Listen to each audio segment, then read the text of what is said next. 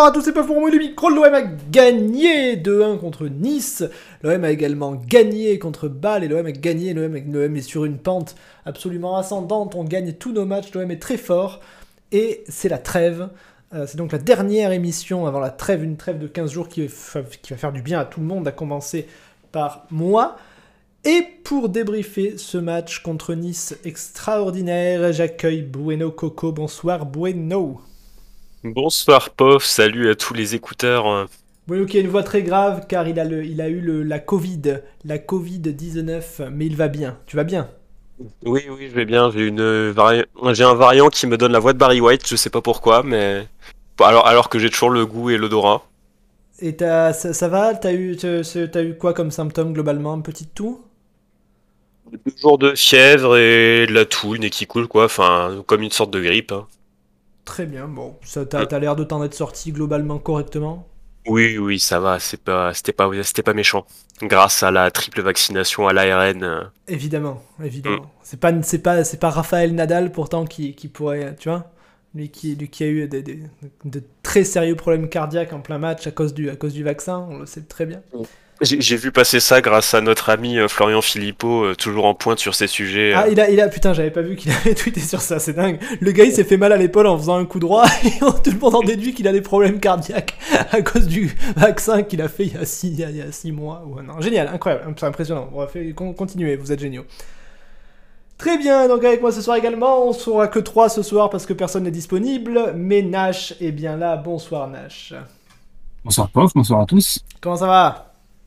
Ça va très très bien. Je me suis réveillé formidablement heureux de savoir qu'on avait battu non seulement le troisième du championnat, mais également un rival historique que désormais on prend un grand plaisir à écraser.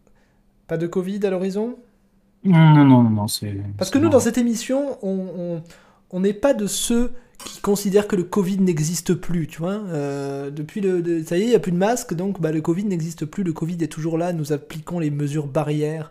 Nous avons tous le masque. Nous sommes des gens déconstruits et, plutôt globalement euh, intègres. Et voilà, on fait attention, on est très prudent, n'est-ce pas? Tout à fait, exactement. Puis de toute façon, on y est tous passés. Ce par non, moi je ne l'ai pas eu. Ah bah, je, crois que t'es le dernier maintenant. Hein. Mais en fait, je l'ai peut-être eu en fait. J'en sais rien. À, Noël, j'ai eu un, j'ai eu un jour et demi de toute petite fièvre, mais mais c'était pas, c'était c'était une petite fièvre bizarre. Euh, donc je, me suis dit, tiens, peut-être que je l'ai eu, mais c'était genre. Euh, peut-être 15 jours après le vaccin, quoi, tu vois. Donc, euh, bon. Je n'ai pas fait de test, ni rien. Je ne sais pas. Peut-être que je l'ai eu, peut-être que je ne l'ai pas eu. Qui sait? On, ne le saura sans doute jamais. Très bien, allons-y. je vous informe que le week-end prochain, je serai invité chez Kobe pour manger. Euh, Kobe a eu le Covid, donc euh, maintenant qu'il est guéri du Covid, je, peux me rendre chez lui. Euh, puisque les mesures barrières, encore une fois, seront respectées. Allons-y, débriefons ce match. pas de programme, on fera pas de deuxième partie, ou on fera, une, on fera peut-être une deuxième partie où on, où on discutera de choses et d'autres. et n'importe quoi. Ouais, on va, on va, on va. S'il y a des gens qui ont des trucs à dire, Bueno et, Nash, on parlera peut-être de la, de la, fin de saison. Nanar voulait qu'on en parle. Euh, je, suis un peu, un peu désolé de faire ça sans Nanar, mais, euh, on, va, on, on, on, vous dira peut-être ce qu'on pense de la fin de saison, comment on, la voit, comment on voit euh, l'OM sur cette fin de saison. Ce qui, est, ce qui est un peu compliqué parce que. Enfin, je sais pas, j'ai l'impression que d'un match à l'autre, tu, tu, fais, tu fais un match nul pourri, tu te dis ça y est, c'est mort, on va finir sixième, et là, ça y est, on va rattraper Paris, on va finir premier. Bon, à voir. Allez, le match d'abord. Euh, feuille de match. Et c'est parti. Euh, Nash ou Bueno Nash ou Bueno Bueno ou Nash euh, Eh ben écoutez, la traditionnelle pile ou face. Je vais prendre ce post-it, je vais faire un rond dessus. Et vraiment, genre, il y a, y, a, y a, vraiment un totem que tu utilises pour savoir qui va commencer. Je, bah, je sais, en fait, je sais pas quoi envoyer pour, pour, pour faire pile ou face. Donc là, j'ai un post-it déchiré. J'ai fait un rond d'un côté. Si ça tombe sur le rond, c'est Nash. Si ça tombe sur le pas rond, c'est Bueno. Hop. Voilà, une émission dont on vous livre les arcanes. Et ça tombe sur le pas rond. Vas-y, Bueno. Ah, bah écoute, je vais pas faire la. commence bien pour toi, une victoire, première victoire. Oui, euh, oui, euh, attends, euh, j'avais fait l'émission la semaine dernière, on avait gagné, je sais plus, c'est vrai que j'ai l'impression de pas avoir fait beaucoup de des missions euh, sympas après une victoire euh, sympa quoi. Euh, Euh, la semaine dernière, on avait gagné, mais tu sais, on oui. avait gagné, mais on avait perdu euh, en semaine. Enfin, c'était un peu compliqué. euh, ouais. C'était pas un délire comme Oh. ça? Je sais plus. Non, on avait gagné, on avait gagné Ah l'aller bah non, contre c'était le Bâle. match aller contre Bâle. Bon, bah écoute, finalement, tout le monde et- Non, mais même, on avait gagné en championnat la semaine dernière. C'est vrai. Ouais, et en plus on avait gagné contre Brest aussi après un match euh, assez convaincant. Mais bon, euh, c'était un match, euh, oui, qui venait après une série de, ma- de contre-performances et bah là ça nous rassurait pas complètement parce que bah là c'était le gros morceau quoi. C'est c'est bon, Marseille-Nice, on savait déjà que c'était une grosse date à l'avance et encore plus maintenant parce que Rennes a fait une grosse remontada au classement et est en train Ouais. de s'imposer comme un autre gros concurrent au podium. Donc euh, il fallait absolument pas se louper et bah il y avait pas beaucoup de raisons d'être serein avant le match. Et bah au final on a fait le match qu'il fallait. Alors bon, on peut, il y aura toujours des choses à redire, mais personnellement j'ai pas envie de faire le pisse froid après ce match parce que c'est quand même pas arrivé souvent euh, ces dernières années à l'OM qu'on arrive à gagner un match coup près comme ça contre un concurrent direct. Absolument. Et je trouve que, contrairement à ce que j'ai pu lire, euh, alors, il y a eu un coup de moins bien en, en deuxième mi-temps, c'est évident, on a, on a baissé le pied, on a perdu un peu le contrôle du jeu. Mais pour autant, je trouve qu'on a quand même plutôt bien défendu. En fait, ce match, euh, il m'a beaucoup rappelé le, le Nice-Marseille, mais qui a été interrompu justement à la 80e là. Mais sinon, dans la physionomie, ça ressemble pas mal à ça, avec euh, bah, nous un peu on a joué un peu le football auquel on est habitué euh, depuis le début de saison, quoi. hein. C'est-à-dire, euh, voilà, dans les bons moments, dans les temps forts, euh, vraiment un gros contrôle du jeu qui laisse euh, vraiment presque rien à l'adversaire. Ouais. Euh, mais euh, alors avec, euh, on s'est procuré des situations, quelques occasions, mais pas autant que ce que ce qu'on aurait pu quand même. Mais bon, enfin, je trouve, je trouve qu'on a quand même pratiqué un foot assez satisfaisant. Après, je pense que ce qui s'est passé aussi en deuxième mi-temps, et enfin, on, on a vu à certaines occasions pendant le match qu'il y a certains joueurs qui étaient très tendus. Oui. Enfin, je pense à à, du, à Duge euh, qui à un, à un moment euh, il fait une faute, il, il Ouais, pète à moitié il va un plomb. euh. sur l'arbitre, il balance le ballon alors qu'il y a faute, quoi, tu vois. C'est- Ah, mais, puis, non, pour, pour un truc complètement anodin en plus quoi, c'est lui tu vois qui était tendu, Gendouzi pareil, euh, enfin tu, Payet, tu, tu- Payet aussi, balance le ballon à un moment. Under, Ouais. Under, ils l'ont tous fait, ils étaient tous, euh, ils étaient Ouais, tous euh, énervés, hein. Hum, Donc euh, je pense que clairement c'est c'est un truc qui est que Sampaoli a souvent répété en conférence de presse que cette équipe elle subissait beaucoup la pression du résultat. Euh, et je pense que ce soir c'est ce qui nous a un peu rattrapé surtout à partir du moment où on, où on est passé devant au score. Euh, mais euh, malgré tout bah je trouve que malgré ça on a plutôt bien géré. Alors on peut quand même dire merci à Paul Lopez qui en arrête une énorme euh, Ouais. en deuxième mi-temps et Il arrête un but pour le coup, parce que je le vois dedans. Enfin, ouais, enfin, comme je, comme je disais, c'est un... ça ressemble beaucoup au match, euh, au premier match euh, contre Nice de la saison, sauf que là, ce coup-là, bah, ça, ça a tourné dans notre sens, mais Quand il y a cette, C'est un- quand il y a cette action là, Mm. où le mec va tirer et Paul Lopez arrête le ballon, au moment où le mec se retrouve face à Paul Lopez, j'ai j'ai ma j'ai mes 15 jours de, de trêve qui défilent. Tu sais, je me dis putain la trêve va être horrible, ça y est, on, Mais on va perdre, on va faire match parlez- nul, on va passer une 15 jours relou à, se- à ruminer, etc. Je- ça, ça défile en, un- en une fraction de seconde. Mais attendez, juste là, pour, pour être très précis, là, vous parlez de, du face-à-face avec Delors, là. Euh, ouais, quand C'était il l'arrête avec la jambe. Oui, Ouais, je- c'est ça, ouais, non, parce que fait- c'est un arrêt, quoi. Il prend pas le ballon avant que l'attaquant tire, hein, c'est un arrêt. Ah non, non, c'est un vrai arrêt, c'est un vrai Oui, c'est un arrêt, arrêt. Non, mais tu, enfin, tu sais, euh, c'est- c'est c'est pas, c'est pas une question de Paolo Lopez, c'est une question de l'OM, quoi. On s'attend a- tellement à se faire égaliser que Ouais, quand à le mec est moment-là, il y face a à un face, tu te dis zéro, bon, ouais, ouais. Il y a un zéro, on sent venir l'égalisation, Ouais, ça voilà. fait longtemps qu'il pousse, question. et là, Moi, j'ai- vraiment, j'ai j'ai une grande il confiance en Paolo. Lopez, mais quand euh, tu mènes un 0 dans un match coup près et que l'adversaire a une occasion méga nette, euh, tu, tu, Non, mais tu- tu clairement, dis, ouais, c'est ouais, bon, il y a but, quoi. Cet arrêt-là vaut deux points, quoi. Oui, clairement, oui. Après, après, bon, euh, on peut toujours faire le pisse froid en disant que on doit pas reculer comme ça, que cette occasion-là doit pas la prendre, mais au final, même en deuxième mi-temps, je trouve que quand même on concède pas tant de situations que ça. Et bon, après, c'est aussi le jeu d'avoir un grand gardien. hein. Je veux dire, Nice a gagné énormément de points grâce à Benitez. Donc euh, non, moi, je je- j'ai juste envie de me satisfaire qu'on ait vraiment gagné un match aussi coup près. Et maintenant, il on, est revenu sur une bonne dynamique. Euh, je pense que le groupe a prouvé par plein d'aspects euh, qu'il n'avait pas lâché le coach et que euh, qu'en interne il n'y avait pas du tout la rupture qu'on nous vendait il y a encore deux ou trois semaines. Donc ça c'est très positif. Maintenant je pense que clairement il faudra plus attendre à ce que cette équipe elle montre un visage significativement plus positif, plus dominateur d'ici la fin de saison. Je pense que maintenant, enfin clairement, on aura c'est cette équipe-là qu'on aura jusqu'à la fin, avec ses qualités et ses défauts aussi. Mais euh, si, on, si on arrive à, à s'appuyer sur cette dynamique-là du moment, je pense qu'on peut finir la fin de saison de façon même très positive et, et réussir à garantir au moins euh, la place euh, sur le podium, si ce n'est peut-être pas devant Rennes parce qu'ils sont quand même très forts en ce moment, il faut le dire, mais mais on a de quoi à la fois assurer le, un beau parcours en, en Conference League et, et finir la saison sur le podium. Très bien, bah vas-y Nash, envoie. Alors, euh, bon, Bruno a déjà dit pas mal de choses. Je vais essayer d'éviter d'être redondant. Euh, de mon côté, qu'est-ce que j'ai pensé de ce match? Ben, j'étais. Comment dire? C'est vraiment un rendez-vous que j'ai attendu là depuis, depuis quelques jours. C'est vraiment un bon moment que ça m'a qu'on montait en tous en pression. Je pense comme beaucoup de supporters là, on attendait vraiment avec impatience ce match. Je, tu vois, je, je suis encore au stade où euh, j'ai de stade tu vois, c'est terrible. Non, non, non, non, ah. au stade où j'ai de l'espoir. je crois que t'es encore dans le virage, le mec, le mec fête encore la victoire, c'est dingue. Ouais, ben bah, j'attends Saint-Etienne, là, tu vois.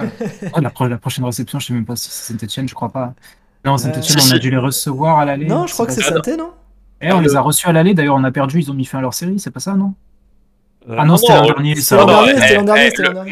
le, match allait à Saint contre Saint-Etienne, j'étais au Vélodrome, mais on les a éclatés. Donc, euh, effectivement, effectivement, c'est fin août, on les éclate 3-1, on les, on les ouvre. Oui, bien sûr, oui, tout à fait.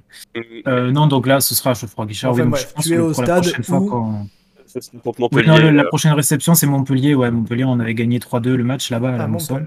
Où je crois d'ailleurs Delors avait marqué ce, ce match. Putain, le mec change d'équipe juste pour nous faire chier. Quoi. Et euh, Delors qui n'a pas marqué hier. Ouais, qui a et, euh, surtout chialé. Donc, bon, je vais reprendre le fil. Voilà, qu'est-ce que j'ai pensé de ce match bon, Tout ça pour dire, il y avait une énorme attente. J'attendais de voir un petit peu comment cette équipe allait gérer la transition Europe Ligue 1 qui est jamais évidente. Et surtout Europe euh, Ligue 1, match euh, au sommet contre le principal concurrent, le premier là, concurrent direct, même si désormais c'est plutôt Rennes. Mais là, bon, voilà, c'était le deuxième contre le troisième du classement avant la, avant la journée. Ouais. Il y avait tous les antécédents qu'on connaît, même si c'est une équipe qu'on a retrouvée depuis en coupe, mais du coup qui a rajouté encore un petit peu plus de rivalité peut-être parce qu'il fallait aussi laver cet affront de cette débâcle à la, j'ai oublié le nom de leur stade, l'Alliance Riviera, oui, je crois. Ouais, c'est ça, ouais. Euh, 4 à 1 en coupe, euh, un résultat que je pense personne n'a digéré. Non.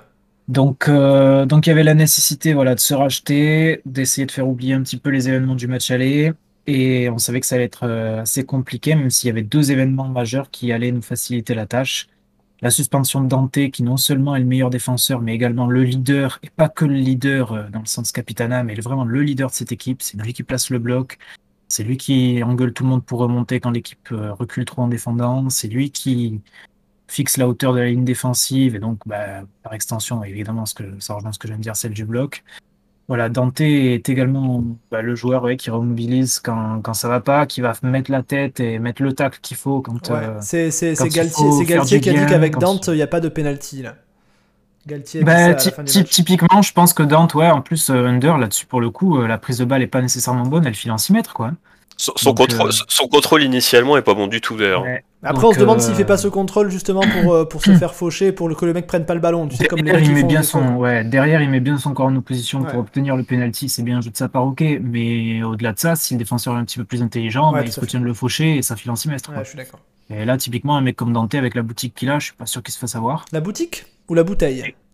La boutique, la bouteille, peu importe. Euh, je sais pas de quelle, je sais pas de quelle religion. Fatih n'est pas là, il faut le remplacer. Et ouais, exactement, un petit hommage à lui. Et du coup, euh, voilà, donc ça, d'une part, l'absence de Dante est très préjudiciable pour eux, et l'absence de Kluivert qui n'a pu jouer qu'un quart d'heure. Alors, je n'avais pas compris moi au début pourquoi il n'était pas. J'ai vu après qu'en fait, il avait une élongation et que le staff médical avait donné son feu vert seulement pour un quart d'heure et pas plus. Ouais. À Galtier pour l'utiliser, et Kluivert, on se souvient à quel point il nous avait foutu la misère en coupe. D'ailleurs, en fin, fin, de, fin de rencontre, euh, heureusement que Kolasinac euh, est rentré pour s'occuper de lui quand même. ouais, bonne rentrée d'ailleurs de Kolasinac. On en très bonne rentrée, de Kolasinac. Donc, euh, donc voilà ce qui, était, ce qui, ce qui allait jouer pour nous. Euh, néanmoins, ça reste Nice, ça reste euh, équipe qui a très très bien adhéré au principe de jeu de Galtier, qui est prête, comme beaucoup d'équipes de Ligue 1, à nous punir très sévèrement à la perte et très violemment. Ouais, c'est moche, c'est pas très, ça respecte pas trop le football, mais ça gagne. Et encore, ça dépend ce qu'on aime exactement dans le football, mais finalement, euh, ceux qui aiment énormément les, les transitions rapides, bah, écoute, prennent énormément de plaisir à voir les équipes de, de ouais, les équipes qui endorment un peu l'adversaire et qui d'un seul coup jaillissent un peu, mais enfin c'est. Mais voilà, mais qui savent, qui savent tout à fait jaillir et en trois passes t'amener une occasion quasi imparable, quoi. Bon, voilà, on a su faire face. Euh, plus que su faire face, je pensais qu'il y avait beaucoup de bluff dans les déclarations d'avant-match de Galtier qui disait vouloir nous priver de ballon. Mais finalement, a priori, de, de l'aveu même de ces joueurs, c'était le cas. C'était vraiment le plan de jeu. Et alors, euh, ben, on a quoi euh, Deux tiers de, de possession sur la première mi-temps, je pense, où vraiment le premier quart d'heure particulièrement, on les asphyxie énormément. le commentateur, il avait dit après 20 minutes, je crois, il y avait 80% de possession. il y a un moment, il, y a un moment, il donne, il donne 80% de possession, mais ça, ça me paraît même pas déconnant tellement on est au-dessus et tellement il voit pas la lumière du jour. C'est rare, c'est rare, soit... c'est rare qu'un, c'est rare qu'un entraîneur nous ait pas bouffé tactiquement cette saison parce que ça, c'est arrivé très souvent. Non, Alors, et là, tu vois, et d'ailleurs, dans, ben, un coup, quoi, tu vois, nous, enfin, on bouffe, on bouffe, on bouffe les adversaires dans notre système de jeu parce que la possession, machin, techniquement, on est meilleur, hein, mais c'est arrivé souvent qu'un entraîneur arrive euh, et, trouve la ben, formule contre nous. Euh, Mais là, Frank Hayes, typiquement, euh, match aller contre Lens au Vélodrome. Par exemple. Ou même, ou même Nice Galtier au match, Galtier au match aller. bon. Galtier au match aller. Galtier en couple, il, en couple, il a quasiment le même, le même plan de jeu que, hier soir. Hein. Juste, ben, ça fonctionne très très bien. Aussi parce qu'individuellement, on, lui a laissé beaucoup plus de place sur ce match-là. Mais, mais ça n'a pas été le cas hier. Voilà, on a vu une équipe qui, je pense déjà, chaque individualité était extrêmement concentrée, extrêmement dans son match. J'ai vu personne faire une boulette monumentale. il y a quelques passes manquées, tout, des erreurs techniques. Il y en a quelques-unes de paillettes en premier temps, oui, qui franchement en dessous de son niveau. Saliba quelques-unes, mais qui, qui globalement coûte pas cher. Globalement très fort, ouais, non, très fort, mais toujours, toujours une, une ou deux. Mais enfin, quand ça, de toute façon, quand ça quand il n'y a pas de conséquences, je, je tolère. Voilà, on, a, on, avait, je pense, en fait, la, la, bonne, la bonne formule. Euh, déjà, en voyant la composition de départ, j'étais assez curieux de voir comment on allait évoluer, si ça allait vraiment être un 3-2-4-1, comme on avait beaucoup vu en début de saison, qui se transforme en 4-4-2 à la perte. Euh, c'était en fait plus complexe que ça. C'était même 5-4-1 en version défensive, et en fait, avec Camara dans le, dans le rôle de libéraux. Camara, le vrai libéraux, pour le coup. Euh, là, le vrai qui monte au milieu, qui recule. Exactement. Et qui, lui, d'ailleurs, pour le coup, endosse le, le rôle que que, je faisais de Dante là, à côté Nice euh, dans, dans, mon avant-propos. Euh, vraiment, le, le, joueur hier euh, crucial pour la hauteur du bloc à définir, c'est Camara. C'est, marrant comme, comme il y a toujours ce débat sur Twitter entre ceux qui disent que Camara est complètement nul en défense centrale et qu'il faut. Enfin, non, c'est plutôt le contraire, mais il y en a qui disent, qu'il, y, en a qui disent qu'il est complètement nul au milieu et qu'il faut le mettre en défense centrale. Il y en a qui disent qu'il est bon au milieu et qu'il faut le mettre au milieu. là, il est presque aux deux postes en fait. Il est, les, il est les deux. Il est les deux postes, ouais, typiquement. Selon les phases, quand euh, vraiment le, les Niçois sont, sont, très très bien en place pour nous cadrer à la première relance et nous empêchent de progresser, il remontait un petit peu, s'intercaler entre les, entre les attaquants niçois. Et, et, bon dans les deux rôles. Pour, euh, Autant défensivement qu'offensivement, dans la passe, dans l'organisation, dans l'intervention défensive, bon partout. quoi une nouvelle fois. D'ailleurs, je crois pas qu'hier notre défense se soit mise toute seule en grand danger comme ça sur une relance ratée. Pourtant, pourtant, les Niçois ont été extrêmement bons dans le cadrage et ont bien, bien, bien emmerdé notre, notre première relance, mais on est toujours bien sorti de, de, notre, de notre défense. Camara fait bien remonter le bloc pour mettre les mecs hors jeu aussi, deux, trois fois. Oui, plusieurs fois, exactement, ouais, effectivement. Et ça, typiquement, j'attendais un petit peu de voir comment il allait gérer ces, ces choses-là. Et c'est à ça, en fait, que tu vois que même si c'est quelqu'un qui, aujourd'hui, je crois, a 21, 22 ans, non, 22, je crois, ben, a finalement, euh, il doit avoir 22 maintenant. A finalement dépassé les, les 100 matchs en Ligue 1 et énormément. oui, ça fait partie de ces jeunes joueurs d'expérience, un peu bizarre. Euh, le mec, euh, le, le, mec est encore très oui, jeune, et pourtant il a de la bouteille ou de la boutique. Oui, c'est ça, mais finalement, ben, beaucoup, de, beaucoup de joueurs dans le championnat de France, pour avoir 100 matchs en première division, parce que c'est pas la même chose, attendent, attendent d'avoir un âge beaucoup plus élevé, quoi, 26, 27, 28. Voilà, non, Camara a très très bien géré la, hauteur de, du hors-jeu, je fais bien de le souligner, puisqu'il y a quand même quelques fois, je crois qu'on se prend, se prend d'ailleurs un but hein, qui, est, qui est hors-jeu au départ. Alors d'ailleurs, je suis, je suis serein à ce moment-là. on le voit qu'il est hors-jeu. Après, quand même, au bout de 10 secondes, tu te dis, attends, à quel moment j'ai pas vu un pied qui le laisse en jeu ou quoi, tu vois, quand même, tu as un petit peu cette, appréhension-là. Et puis non, il y a bien hors-jeu à mettre. Mais voilà, la, la, défense a fait le job hier. Euh, au-delà de ça, la mise en place, je pense, c'était la bonne, la formule était la bonne. Derrière, on peut reprocher peut-être une seule petite chose à Sampaoli sur la, gestion du match en soi, c'est de faire rentrer un attaquant en profondeur un peu trop tard. Mais finalement. Ah, il rentre, il donc après, bon, elle tempo. Il rentre, il marque, qu'est-ce que tu veux dire C'était ce qu'il fallait faire, mais bon, quand on recule trop, que que même Milik est derrière le ballon à défendre et chasse un petit peu les, centraux euh, pour les empêcher de bien relancer proprement sur le milieu, je me dis, bon, à ce moment-là, c'est quand même beaucoup plus logique qu'on ait un attaquant en profondeur, qu'au moins on est. Globalement, il n'a pas mis trop longtemps à réagir parce que à chaque fois, au moment, je me souviens, c'est Nanar qui disait tout le temps pourquoi Sampaoli fait pas ça, et la seconde après, Sampaoli le faisait. À chaque fois qu'on se disait Sampaoli devrait faire ça, Sampaoli le faisait euh, dans les, deux, dans les deux ou trois minutes. Donc globalement, ça, va. Ça, a été ça, on, peut le, on, peut le, on peut le révéler à, nos écouteurs. Hein. Nanar, à chaque fois que Nanar a dit un truc, soir sur notre conversation, il s'est passé l'inverse. Nanar, hier, à un moment dans la conversation, il dit euh, Putain, c'est vraiment le week-end parfait, et boum, but de Nice. Et bon, bref, euh, non, voilà, je trouve qu'on a été extrêmement sérieux. On perd un petit peu le contrôle, effectivement, du, du match à partir de l'heure de jeu. Bon, Nice a le droit de réagir également dans cette rencontre. Hein, euh, D'ailleurs, Galtier fait quelques ajustements. Bon, voilà, les Minas changent un petit peu de position sur le, sur le terrain. Euh, ils n'ont pas pu attaquer de la même façon non plus du côté gauche avec Amavic, avec Bar. Euh, J'attendais d'ailleurs à savoir, je, voulais voir quand même comment le, Vélodrome allait accueillir Amavi et bon, ils ont eu l'intelligence de pas le de pas le descendre, de pas le siffler. Parce que, Enfin, on l'a beaucoup l'ont trouvé nul, mais personne l'a détesté quoi. J'en ai vu plein qui disaient que c'est notre, notre, notre 13e homme hier soir. il, a très, bien joué. Enfin, très mal joué, mais euh, j'ai apprécié son match. Et surtout que Barr, pour le coup, lui, euh, monte un peu en puissance quand même. Hein, tout au long de la saison, progresse beaucoup.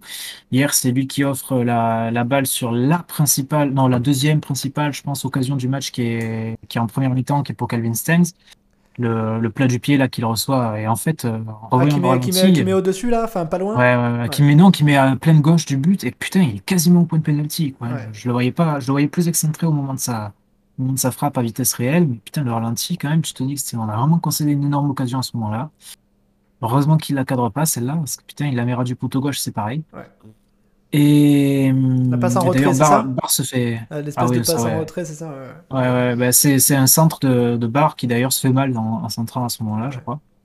Et non, c'est la plus grosse occasion quand même, de, je pense, de, la première mi-temps. Même si a priori, nous, on a une, on a une occasion de, de Saliba de la tête que j'ai pas vue, puisque ma télé a déconné à ce moment-là. Tu connais le moment où la, ta, télé déconne. Quoi, ouais, bien sûr, bien sûr, bien entendu. C'est, ce sont des choses euh, qui ben arrivent à tout le monde. du coup, j'ai changé de, changé de télé. Quoi, tu as dû changer de télé en urgence pour voir le euh, match dans une autre langue. Tu as dû déménager, en fait, tout simplement. Tu as dû quitter le. Non, non, c'est seulement la télé. Je suis vite allé à Darty, tu vois.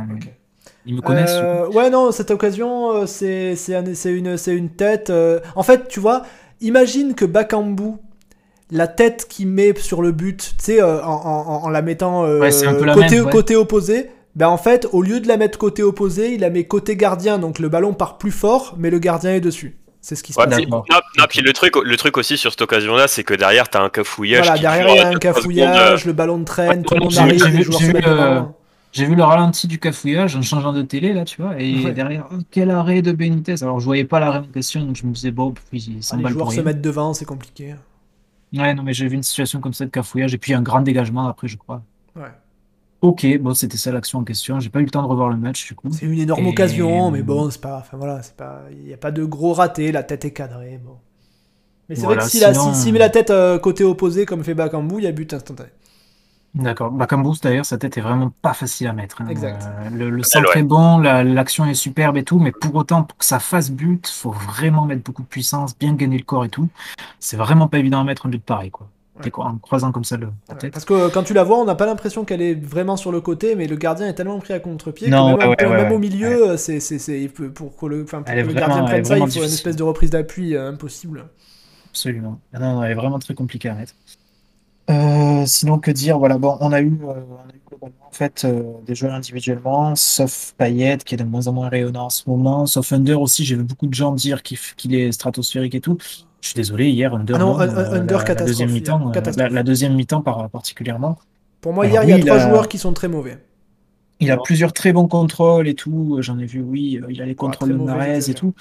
Mais, putain, dans, les 30, dans, les 30, derniers mètres hier, Under, à part le penalty qu'il obtient. non, non, Under, c'est Kata. C'est Kata hier. Vraiment. On lui en veut pas, mais c'est Kata. Je J'aurais pas dit Kata, mais oui, enfin, j'ai ah, vu plein de gens. C'est Kata, c'est Ratou. Il n'y a, y a rien à sauver presque, tu vois. C'est surtout la seconde mi-temps hein, qui, qui chie dans la colle. Ouais, mais même en, première, euh, même en première, justement, je lui en veux plus en première où tout le monde est bon et lui. Ouais, il, m'a plus énervé en première qu'en deuxième aussi. Hein. il y, a, y, a, de bons contrôles, voilà, mais sinon, euh, enfin, heureusement, heureusement qu'il y a cette action où il obtient le péno. où c'est. C'est quand même pas lui qui fait deux passes à deux passes à Payet là qui sont conclues par des tirs, euh, une que Payet fout au dessus, une, deuxième. Ouais, c'est possible, mais que de mauvais choix, que de passes à la con. je veux dire. Sur la, sur la deuxième sur la deuxième occasion de Payet, c'est Gendouzi. Euh, sur, la, sur, la, première, c'est peut-être Under, non première, c'est peut-être lui. Mais c'est une remise, c'est, enfin, c'est pas une passe méga précise, c'est une passe dans le jeu, quoi. Oui. C'est plus la construction avant qui est bonne et qui permet d'avoir un décalage, quoi. Mais ouais, je, je, regarde là sur F bref, effectivement, c'est Under la première et Gandozi la deuxième. Bon après, mais... Euh, après voilà, moi Under je l'ai pas trouvé bon, mais c'est pas grave quoi. C'est je, je, c'est pas grave, mais c'est mais on, on je, je, ouais comme, comme on en discutait hier Bueno, tu disais que tu voyais sur internet des gens qui l'avaient trouvé excellent etc. Mais c'est c'est l'illusion des contrôles quoi. Quand tu vois les ralentis des, des contrôles porte-manteau qu'il fait, les contrôles sont magnifiques. Alors oui, ouais, si tu regardes que ça, ok, il a fait un super match, mais si tu regardes tout le reste, c'est de la merde quoi. Exactement. Voilà, bon, autrement, sinon, ben, on a eu un milieu de terrain qui a été performant. Euh, j'ai trouvé Rongier intéressant quand même, euh, assez précieux euh, dans, son rôle là, fixé pour le coup au milieu de terrain, hein, pas du, tout à droite, même s'il coulissait pour défendre, effectivement. Oui. c'est ce dont on avait peur. Hein. On avait peur quand on a vu la feuille de match. Eh on s'est dit merde, est-ce qu'il met Rongier latéral comme, comme, comme la dernière fois? Ou Gay même on C'est pas Rongier qui me faisait peur. C'est Moi, je pensais. Quand, j'ai vu la compo, moi je pensais vraiment qu'il allait, retenter, ouais, qu'il allait retenter mm. le coup de Metz avec euh, Gay qui, bah, justement, a un peu le même rôle que Rongier mais à gauche, quoi. Mais ce qui contre Metz avait été une catastrophe. Et au final, ouais, il nous a un peu inventé un truc avec euh, Gerson euh, au piston et. Bah ouais, parce que si, si, si, mes camarades en 6 et Gay Rongier latéraux, c'est pas la même équipe, quoi. Hein. C'est le même 11, mais c'est pas la même équipe, quoi. C'est pas le même jeu. Ouais, non, là, là, le 3-2-4-1 avait du sens comme ça avec Camara en libéraux, hein, franchement. Il, faut le dire, c'est il a, il a un peu inventé un truc encore, c'est presque un énième nouveau, nouveau système, j'ai envie de dire. Enfin, et, mais pour le coup, ça a vraiment bien marché, j'ai trouvé. Donc, euh, Vraiment bien marché. Amy, Amy Gerson dans de vraiment bonnes dispositions. Alors en plus, bon, ben, en ce moment, voilà, il est, il est vraiment bon en ce moment. Ouais. Euh, comme Gay est vraiment bon en ce moment, là, là Gerson, ça a particulièrement bien marché. Hier, euh, c'est, je pense, l'homme du match. Et ça se enfin, il conclut d'ailleurs en plus son match par, par la passe décisive pour Bakambu, mais qui est un peu l'aboutissement d'un match vraiment très accompli au milieu de terrain, où il a quasiment rarement été, jamais été mis à défaut presque. Euh, c'est, c'est pas le, c'est pas le Gerson très spectaculaire qui va passer les joueurs, qui va dribbler, qui va ci, qui va ça. Mais voilà, un joueur qui va rien faire d'inutile en fait, si tu veux. ouais, on, se, demandait, tu te rappelles, si euh, on se demandait euh, euh, son adaptation, on se disait merde, c'est pas qu'il s'adapte pas à la Ligue 1 ou au championnat ou je sais pas quoi, c'est qu'il s'adapte pas au système. Et maintenant, t'as l'impression que quel que soit le poste auquel tu le mets, il est bon. Donc peut-être que c'était vraiment une adaptation à la Ligue 1 en fait, qu'il lui fallait. Et même il, il, devient performant sur des points qui étaient un peu des points faibles à la base en plus. Euh, hier, je trouve qu'il fait un très bon match euh, au niveau de l'activité défensive, euh, niveau athlétique. Enfin, il y a des quelques actions, il fait des retours. Je me dis putain, il va vite quand même. Enfin, il, tu vois, alors, qu'à la base, c'est un mec qui arrive un peu avec une étiquette de mec lent, puis c'est vrai, enfin, on, se rappelle. C'est ça, en fait, il a pris le tempo, quoi, tout simplement, de, la Ligue 1 global, quoi. Parce qu'on se rappelle, au début, il jouait presque uniquement dos au but avec son cul en opposition, là, et ça, maintenant, il a changé sa façon de jouer, et on voit qu'il a complètement évolué là-dessus. Euh. Et ouais, non, je suis très content. mais tu, te rappelles quand on. La, la, dernière émission, quand je disais que l'OM était illisible, bah tu vois, c'est encore un truc où on s'est trompé. Enfin, où je me suis trompé parce que peut-être que d'autres sont. Mais quand je disais. Quand on disait. Enfin, je vais dire je, mais j'étais pas le seul à le dire. Que Gerson son problème c'était que c'était un pur 8 et que dans le rôle où, il, où Sampaoli le mettait, il le faisait tout le temps jouer partout, il devait finir presque avant-centre des fois et que ça lui convenait pas et que c'était pour ça qu'il était pas bon, ben je crois que je me je crois qu'on se gourait. Je crois qu'en fait c'est juste une adaptation euh, d'un Brésilien qui arrive à l'OM, enfin d'un Brésilien même si bon. Euh, et enfin c'était à mon avis juste ça parce que là on voit clairement que c'est qu'il n'y a plus aucun problème de système. Tu le quand il est quand il est devant, enfin quand il est quand quand le jeu le, quand le jeu l'oblige à, finir les actions, bah, il est bon, passe décisive, machin. Euh, en 8, il est bon. Là, tu le mets piston, il est bon. Donc, euh, c'est encore un truc où, euh, où l'OM a été. Enfin, où, un aspect de l'OM a été encore illisible pour moi, quoi. Et dis-toi que bah, de la même façon qu'on a été surpris par pas mal de choses là hier soir sur quand on voit la composition tomber, bah, je pense que côté niçois, on s'attendait peut-être pas forcément à avoir Camara libéraux. Ouais. Euh, quand, quand ils ont la composition, je suis pas sûr qu'ils se demandent pas eux aussi si Gay sera à gauche. Bah non, si et puis on reste, on reste, on reste sur, on reste sur que des matchs euh, à 4 défenseurs. euh, avec des systèmes à oui, oui, Tous là- les précédents là, matchs, là. exactement. oui. Exactement. Et enfin, on n'aurait peut-être pas parié que ce serait contre Nice qu'on allait repasser à une défense à 3, quoi. Non, ouais, ouais, c'est bizarre. ouais. Donc effectivement, mais cette, euh, cette imprévisibilité-là, euh, ben, on l'a- depuis le début de saison, mais pour le coup, qui, qui est, comment dire... qui Pardon, j'ai fait tomber mon enceinte. Si vous avez entendu du bruit, excusez-moi. Non, enfin, de mon côté, pas du tout.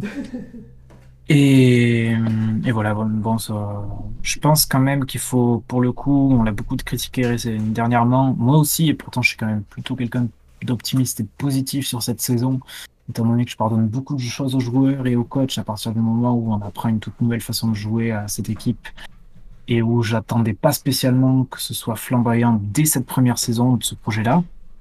Néanmoins, bah, on a quand même vécu un mois de, février extrêmement compliqué. On a quasiment plus connu la défaite en quatre semaines que toute, toute la première partie de saison. Donc, euh, donc beaucoup de, cri- de critiques sur Sampaoli étaient, étaient très légitimes et très justifiées. Néanmoins, là, voilà, le, le coach est bien reparti et son staff, avec, son staff avec lui. Euh, on fait quatre victoires consécutives et surtout, en fait, la planification là euh, dont parlait Sampaoli à, à l'approche de ces trois matchs c'est-à-dire Brest, euh, le retour contre Bâle et Nice, bah, a été payante. La gestion des joueurs a été bonne, je trouve, sur, ces, sur cet enchaînement de matchs. La gestion de la fatigue des joueurs notamment. Même si quelques, quelques trucs posent encore question. Quelques joueurs, du coup, sont complètement écartés et font les frais de ça. Je pense notamment à Conrad et à, et à Alvaro euh, Et hier Luis, soir. et Luis Enrique un peu aussi. Mais surtout à Luis Enrique, ouais, dont, dont on parle plus, mais dont on parle plus du tout, quoi. C'est c'est. Bah ouais, parce qu'il est pas sélectionné en Europe. euh, Il a fait une entrée en jeu euh, il y a pas très longtemps quand même sur je sais plus quel match là. On l'a plus vu, on l'a plus vu que Conrad, hein, Non, c'est paradoxalement. vrai, c'est vrai, c'est vrai. Non, pour le coup, Conrad, lui, a vraiment disparu des écrans radars. Bon, en plus, Dezio, lui, était... Après, c'est pas grave, il est jeune, tu vois, il faut pas dire non plus, ça y est, c'est foutu. Oui, non, euh, bien Au sûr, contraire, ça, mais, peut, ça peut faire du bien, coup- un jeune aussi. Tu, lui- tu, lui dis- tu, tu lui enlèves de la pression, tu lui dis, bon, tu vas rester à l'entraînement, tu vas apprendre, calme-toi, voilà, tu vas revenir, quoi. Pour le coup, Conrad, d'autant plus, et d'autant plus que c'est un joueur qui arrive, on n'en attend rien, parce que c'est un plutôt de la première division. Ah, on en attend rien, Et- mais euh, dès son premier match, on en attend beaucoup Et parce qu'on a l'impression qu'il est, bon, quoi. C'est ça le problème. c'est ça, bah, c'est le, le tube de l'été. Bah oui, c'est Conrad, clairement. Bah, en même temps, le pre- premier match amical, il arrive, il fait un contrôle roulette, tir-but. là, Eh tout oui, en- eh Tu oui. te souviens de celui-là, là? eh Là, on oui. s'est dit, voilà, on commence à ironiser sur son ballon d'or, Lewandowski, prépare-toi, et Et puis il a un nom rigolo, enfin, tu vois. Ouais, voilà, il, il avait tout, il, avait- il a la bonne tête aussi. Ouais, les yeux fatigués, euh, la fraude. Et bon, non, donc euh, ouais, ça se fait au détriment voilà, de quelques joueurs qui semblent presque irrémédiablement écartés là actuellement, ou qui vont en tout cas devoir se contenter des miettes jusqu'à jusqu'à la fin de saison. Mais, mais voilà, l'enchaînement, en tout cas, que ce soit tactique ou dans la gestion des joueurs sur ces trois matchs, a été plutôt bon. Et, et on peut rendre hommage au staff pour ça, surtout que bon, hier, euh, bah, tactiquement, on n'est pas du tout pris à défaut par les Niçois, comme ça avait été le cas à de coupe. Tout à fait. Et voilà, c'est surtout, bon, après, d'un point de vue très très cynique, voilà, parce qu'on n'a pas non plus vu le match du siècle, étant donné la dernière demi-heure, notamment étant donné la deuxième mi-temps, même la le départ de la deuxième mi-temps, tombe un peu dans un faux rythme, je trouve, ce match, quoi, repart pas du tout sur les mêmes bases que la première acte. De toute façon, les joueurs, je pense, d'un côté comme de l'autre, pouvaient pas tenir physiquement le rythme de la première mi-temps, bien sûr. Mais, mais néanmoins, voilà, je pensais quand même que Nice allait venir nous mettre euh, une beaucoup plus forte pression d'emblée au retour des vestiaires, mais c'était même pas le cas, on est vraiment tombé un peu dans un faux rythme. Voilà, néanmoins, c'était pas non plus une purge. Et ce que je voulais dire avant tout, c'était que voilà, hier, c'était quand même extrêmement important. Limite, peu importe la manière, ni- limite en gagnant sur un vieux contre son camp, en mettant le bus ensuite, mais il fallait absolument gagner ce match. Pour le, comment dire, euh, oui, pour laver l'affront, tout simplement, rien que pour, rien que par- Ouais, pour laver l'affront, mais surtout au niveau comptable, quoi. C'est là, c'était plus, plus que pour l'affront, parce que bon, voilà, les c'est affronts, on a perdu deux fois contre eux. Bon, Rien que pour l'affront, mais au-delà de ça, bah, comptablement, il fallait absolument, oui. absolument gagner. On pouvait pas se contenter d'un match nul. Rennes est en train de remonter trop fort. Les concurrents derrière euh, seraient prêts à, seraient prêts à nous chasser du podium si on se foutait tout seul dans la merde. Donc euh, c'était un match à 6 points. On en a encore quelques-uns d'ici la fin de saison, puisqu'on avant ce match, on allait rencontrer tout le top 5 de la Ligue 1, peut-être même tout le top 6 ou 7, je sais plus. Ouais, On va rencontrer quasiment tout, tout l'effort là en- exact. en ce sprint final. Donc, si on finit sur le podium, on pourra vraiment le devoir qu'à nous-mêmes. Et bon, il y a une finale qui, qui approche contre Rennes. Il y en aura potentiellement une. euh, C'est peut-être pas une finale non plus pour les places européennes, mais en tout cas pour nous, ça, ça va être un match Et un puis il y aura aussi une Strasbourg. finale en Europe. Et il y aura aussi une finale, bien sûr, en Europe, euh, naturellement. Et, et voilà, bon, ce match-là était presque, presque un peu déjà une finale. C'était une rencontre à 6 points. Et elle va avoir énormément d'importance, euh, fort probablement au, au soir du, de la 38e journée en, en mai. Donc, euh, donc il fallait gagner ce match. Voilà, c'est chose faite. On n'a pas tremblé. Même si, si quand même les deux trois dernières minutes, oui quand même, bien sûr, parce qu'on est l'OM, donc d'hab, euh, parce que on va, on va ouais, pas gagner un match avec deux obligé. d'écart. Qu'est-ce que Tu tu es racontes là? Tu es obligé d'en encaisser un, enfin, sinon c'est quand même pas rigolo. Donc, euh, donc, donc voilà, très, très satisfait au final parce que bah, c'était ça le plus important, c'est l'objectif est atteint. Et content pour ce groupe parce que on sort de cette mauvaise passe là. euh, j'avais vu pas mal de tweets passer au moment où on est un peu dans l'ornière là en février en disant que aucun coach n'avait jamais inversé la tendance à Marseille, que c'était cuit, qu'il fallait se débarrasser de Sampaoli, qu'on n'arriverait à rien, la fin de saison est foutue. Putain, Non, enfin même, enfin, je sais pas, C'est- même, même moi qui, même moi qui suis pas un grand fan de Sampaoli, je sais pas moi, enfin il faut, reconnaître que vu que on n'a pas été foutu de voir le négatif arriver, bah on n'est pas, on n'est pas à l'abri de voir du positif arriver aussi. C'est imprévisible. Moi j'ai jamais dit que la saison était foutue. Je- tu- J'en ai vu beaucoup dire euh, le podium Ah non, c'est fini, bien machin. sûr. Moi j'ai toujours dit le podium c'est pas fini. Je veux dire, ne serait-ce que parce que les autres équipes piétinent comme nous, euh, les mecs ils font des contre-performances. Alors Rennes revient très fort, mais euh, les, les, les, les- c'est dans un mouchoir de poche tout ça. Il n'y a pas beaucoup de points qui séparent les équipes. euh, toutes les équipes peuvent faire des contre-performances. Oui, oui, et puis Bon. les, ch- chaque équipe a, sa, son moment un peu, ça, voilà, il y aura, il y aura toujours. Il y a, il y a deux mois de ça, je pense, euh, beaucoup d'observateurs de la Ligue 1 se disaient que Nice allait finir sur le podium assez tranquillement. Ouais. Voilà, je sais pas ce qu'ils pensent euh, ce matin, ce soir, là, de, de la position de Nice, euh, maintenant que, on- Oh, après, après eux. encore une fois, de, de... Il peut encore se passer plein de il y en a trucs, Il y en a un qui gagne deux matchs, l'autre il en perd deux, il y a 10 places qui se jouent. C'est ça, on est dans une, on est dans une Ligue 1, et ouais, je, je vais finir mon propos par ça, parce que là, ça fait quand même une demi-heure que je parle, maintenant, Oui. j'ai envie de boire, envie de boire un verre d'eau, là. Mais, euh, mais en gros, on est dans une Ligue 1 cette année. euh, on appelle ça championnat du millénaire sur Twitter pour rigoler, mais franchement, la Ligue 1 est ultra plaisante. hein. Si t'enlevais le club de la capitale, on serait quand même vachement bien. Eh oui. Et, et dans, dans le niveau, c'est largement rehaussé par rapport à l'année précédente, mais surtout extrêmement homogène. Ouais. Voilà, on a un deuxième du championnat qui, qui n'a qui n'a même pas de points par match et qui est même assez loin de cette tendance-là. En fait, nous, c'est les, les points qui nous manquent face au, qu'on a bêtement abandonné face aux promus, là.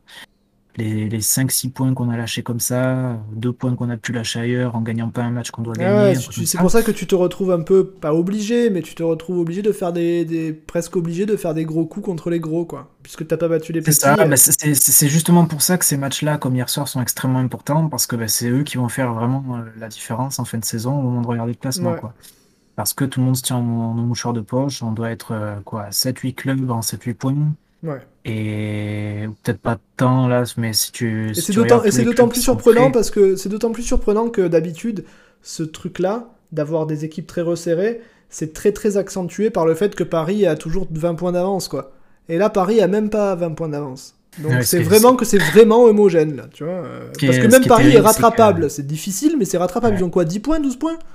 Ils ont 12 Ouais, ouais. points, je crois. Là, Bah de- ouais, C'est ouais, pas tu- irrattrapable. J'y voilà, crois pas mais tu vois surtout- voilà, ils sont apportés. Surtout quoi. que tu te dis que, regarde, nos 5 points perdus bêtement, connement, là, contre les, les promus, Mm. euh, un nul transformé en victoire euh, contre un club où tu aurais absolument dû gagner à la maison, là, Bah comme ouais. on en a eu palanqué.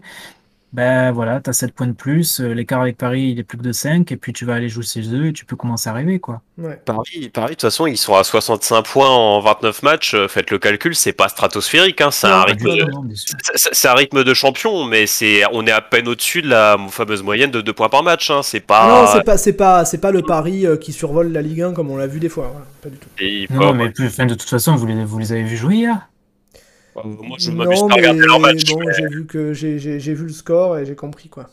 Ah non, moi, je- moi j'ai j'ai- vu un petit peu les, les gens parler des premières minutes de Monaco, Ouais. j'ai quand même eu la deuxième mi-temps entre, entre deux, deux trucs de ménage hier dans, dans l'après-midi. Là, non mais attends, c'est c'est incroyable. Là, ils en sont au stade où bah, ils devraient quand même plutôt faire jouer leurs joueurs de joueurs, là, plutôt que faire entrer les Draxler et consorts Ouais. pour, euh, pour de toute façon, euh, de toute façon donner des minutes à des, à des gamins qui, qui pourraient me montrer un meilleur, vi- un meilleur visage. Mais là, bon, bah, ils sont en roue libre, ils sont déjà, ils planifient tous leurs vacances, quoi. Ouais.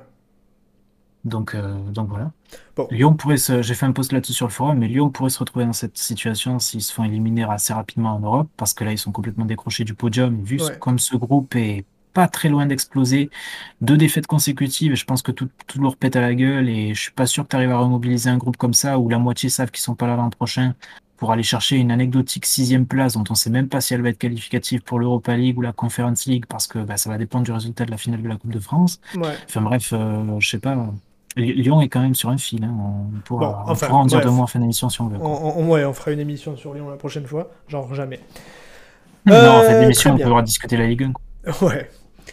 Alors, euh, ouais, moi comme vous, euh, je rajoute deux trois trucs. Euh, moi, j'ai, moi dès le, alors, dès, le départ, j'y croyais pas. Enfin, avant le match, je veux dire. Alors, pas par, pas par pessimisme, parce que je suis pas spécialement de nature pessimiste, mais parce qu'il y a, pas grand chose qui me poussait à y croire, parce que, bah, je sais pas, moi, ces dix dernières années, bah, je sais pas, moi, l'OM dans un match coup près importantissime contre un rival direct bah, je n'ai pas souvenir qu'on en ait gagné beaucoup des matchs comme ça. Euh, on en discute avec Bueno, avec AVB, effectivement, on a gagné des matchs contre des gros.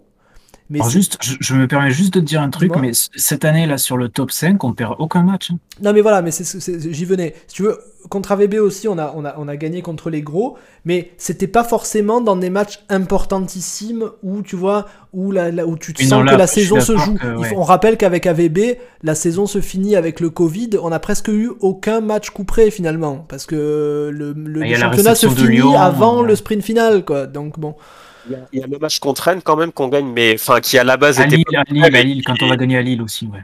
Non, à, Lille, euh, à Lille c'est en novembre, non euh, Ah oui, non. non, on, les joue genre en, janvier ou, ou, février, là, quasiment avant ou après Rennes. Ouais, on les joue dans ces eaux-là. Ouais, enfin, le match d'ailleurs, le fameux renversement à Quai, Germain qui trouve Benedetto. Et on, enchaîne les deux, je crois, Rennes et Lille, ouais, qui, ouais, bah ces deux matchs-là, bon, à la base, ils étaient pas couperés parce qu'il restait six mois derrière, mais c'est ça, tu vois. Ils, le sont devenus de fait euh, avec interruption de la saison, ouais. Ouais, mais voilà, mais au moment où, au moment où on les joue, on le sait pas. Donc euh, quand euh, on a, l'impression que, et puis, et puis c'est, et puis c'est à domicile. T'as as beau avoir toujours, toujours les joueurs qui te disent, oui, le Vélodrome pousse, c'est un gros atout, machin, mais au final, enfin, quand tu vois nos stats au, Vélodrome cette saison, bah euh, c'est nul quoi. Donc euh, je, je, suis pas dans un état d'esprit où quand l'OM joue au Vélodrome, je me dis ah bah c'est bon tranquille, on va marcher sur l'adversaire. Bah non quoi. Enfin l'OM m'a pas m'a pas l'OM m'a pas spécialement euh, montré que je, que, je, que, je, que je pouvais être dans cet état d'esprit là. Donc avant le match, je suis pas je suis pas je suis pas hyper confiant et du coup bon ben voilà mais après je suis pas non plus à dire je suis sûr qu'on va perdre aucune chance machin mais à chaque fois, on se dit putain, si on perd, c'est la merde. Ah, si on gagne, c'est génial. Et on oublie un peu le match nul. Moi, je voyais bien un match nul avant, tu vois. Et c'est pour ça même que je me dis un match nul, à la limite, c'est tolérable. pour ça que je, quand je vois qu'on mène, je me dis bon, si l'OM arrive à tenir le score jusqu'à la 80e, à la limite, on est presque sauvé. Parce qu'au au pire, on se fait égaliser, c'est pas trop grave. Mais je voulais surtout pas qu'on perde. Bon, on gagne, tant mieux. Euh, donc, ouais, il y a deux matchs. Il y a la première mi-temps qui est, euh, je trouve, très bonne. Alors, il y a des, ce, match, pour moi, il est, euh, il est quand même pas mal à isoler du, des, peut-être pas de tous les autres matchs, mais tu peux pas, selon moi, euh, avoir la même analyse de ce match que des matchs pourris qu'on a fait contre, j'en sais rien, Rennes, Angers, machin.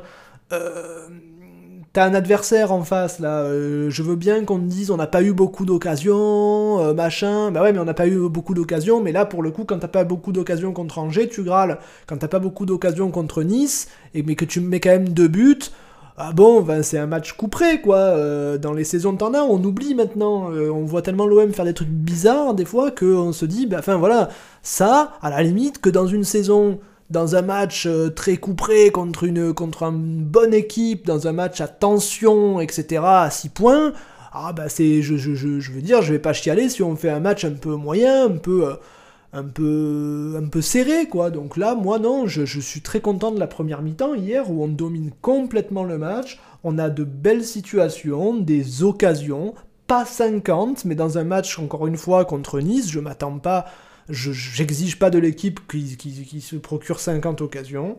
Euh, on a un péno, on le marque sans problème, on a des occasions, on a des actions. Il y a, selon moi, trois joueurs qui font un mauvais match, enfin entre mauvais et entre très mauvais moyen, on va dire, mais pas bon. Euh, Under fait selon moi, comme je l'ai dit, un très mauvais match de A à Z. Euh, à part deux contrôles pas mal, une passe partie par là, mais quasiment tous ses choix sont mauvais. C'est pas grave, il est fatigué, c'est pas la première fois que ça lui arrive et il nous sauve tellement de fois que ok aucun problème, mais on va pas faire semblant, il fait un mauvais match. Payet fait une première mi-temps qui est pas si mal. Je lis beaucoup de beaucoup de gens qui disent que Payet fait un match kata. Non, c'est pas vrai. Euh, alors là où c'est vrai, c'est qu'en première, il fait le strict minimum, mais qu'il le fait pas mal. C'est-à-dire que voilà, il fait des remises, il joue son rôle, mais c'est pas extraordinaire comme au début de la saison, on en est loin. Et en deuxième mi-temps, il est pas bon. Euh, il disparaît un peu, il fait pas grand chose. Euh, ok, après, après il change de poste, il, revient en faux neuf. Mais sauf qu'après il y a Bakambu qui rentre. Enfin, c'est compliqué. Euh, donc Payet fait pas un excellent match, mais il fait pas un match catastrophique non plus. Mais Guendouzi, je m'excuse, mais Guendouzi fait une deuxième mi-temps, mais catastrophique. Putain, alors je, suis, encore une fois, je, c'est comme pour Hunter, je m'excuse quoi. Guendouzi, c'est mon joueur préféré. Euh, c'est quasiment que des bons matchs à l'OM. Maintenant, il est international et c'est mérité. C'est un joueur indispensable, un joueur extraordinaire. Mais hier, en deuxième mi-temps, Guendouzi, c'est cata. C'est rate tout ce qu'il entreprend, rend tous les ballons à l'adversaire.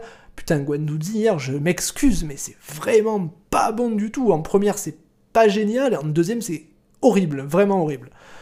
Euh, mais à part ça, tout le monde est pas mal. Moi, il y a un joueur que je veux saluer absolument, peut-être un peu moins hier, mais surtout pour, ce, pour mercredi, c'est Gay. Euh, qui vraiment, pour le coup, a passé un gros, gros, gros palier. Euh, Gay, c'est. Euh, rappelez-vous, il s'en va, à la, il s'en va à la Cannes. Alors déjà, on sait même pas s'il va revenir parce qu'il a, parce qu'il a cette espèce d'affaire où il est suspendu 6 mois, machin. Bon, on se dit peut-être il est perdu pour le football. Euh, mais surtout, il reste sur des prestations à la con. Sampaoli le met latéral, il est pas bon, il reste sur un match catastrophique. Tu sais que quand tu fais un match catastrophique à l'OM, les gens ont du mal à l'oublier.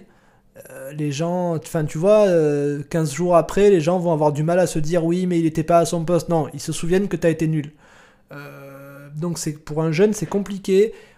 Même à part ce match, au début de la saison, il reste sur des prestations qui sont pas horribles, mais pas terribles non plus. La saison dernière, c'est pareil, c'est pas horrible, mais il y a des trucs prometteurs, mais c'est un peu laborieux techniquement, c'est un peu laborieux dans l'organisation, c'est solide mais bof, ça fait beaucoup de fautes, machin.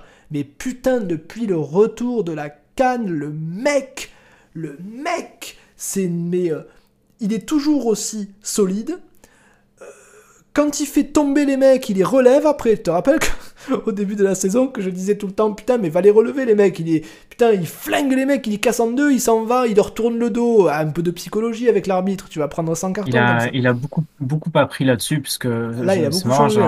J'en discutais, discutais pas dans le match avec ma compagnie hier, mais effectivement, quand Gay arrive, je me disais tout le temps, putain, mais qu'est-ce qui manque de vis ce joueur, tu vois. Il... Ah, il est trop, et puis il est, ouais, il flingue les mecs, il, s'en fout. Euh, il y avait, ouais, il, trop, trop, trop, il, avait les, il avait les deux mauvais côtés, c'est-à-dire que lui allait faire une faute de gangster sans mettre les formes devant l'arbitre.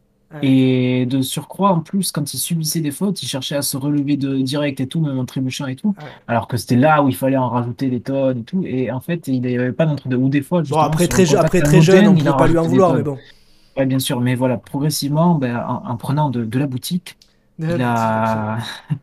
il a, il a su un petit peu. Euh, bah, tout simplement. même au-delà au de ça, c'était même pas mon propos. mon propos, c'était surtout de dire que, putain, techniquement, dans, le, dans la vision dans l'utilisation du, ballon, du ballon mais c'est depuis la canne, c'est le jour et la nuit, c'est dingue. Il fait des renversements, il prend le ballon, il se tourne, c'est un vrai. Euh, presque un vrai 6 à l'ancienne, alors qu'il est même pas 6.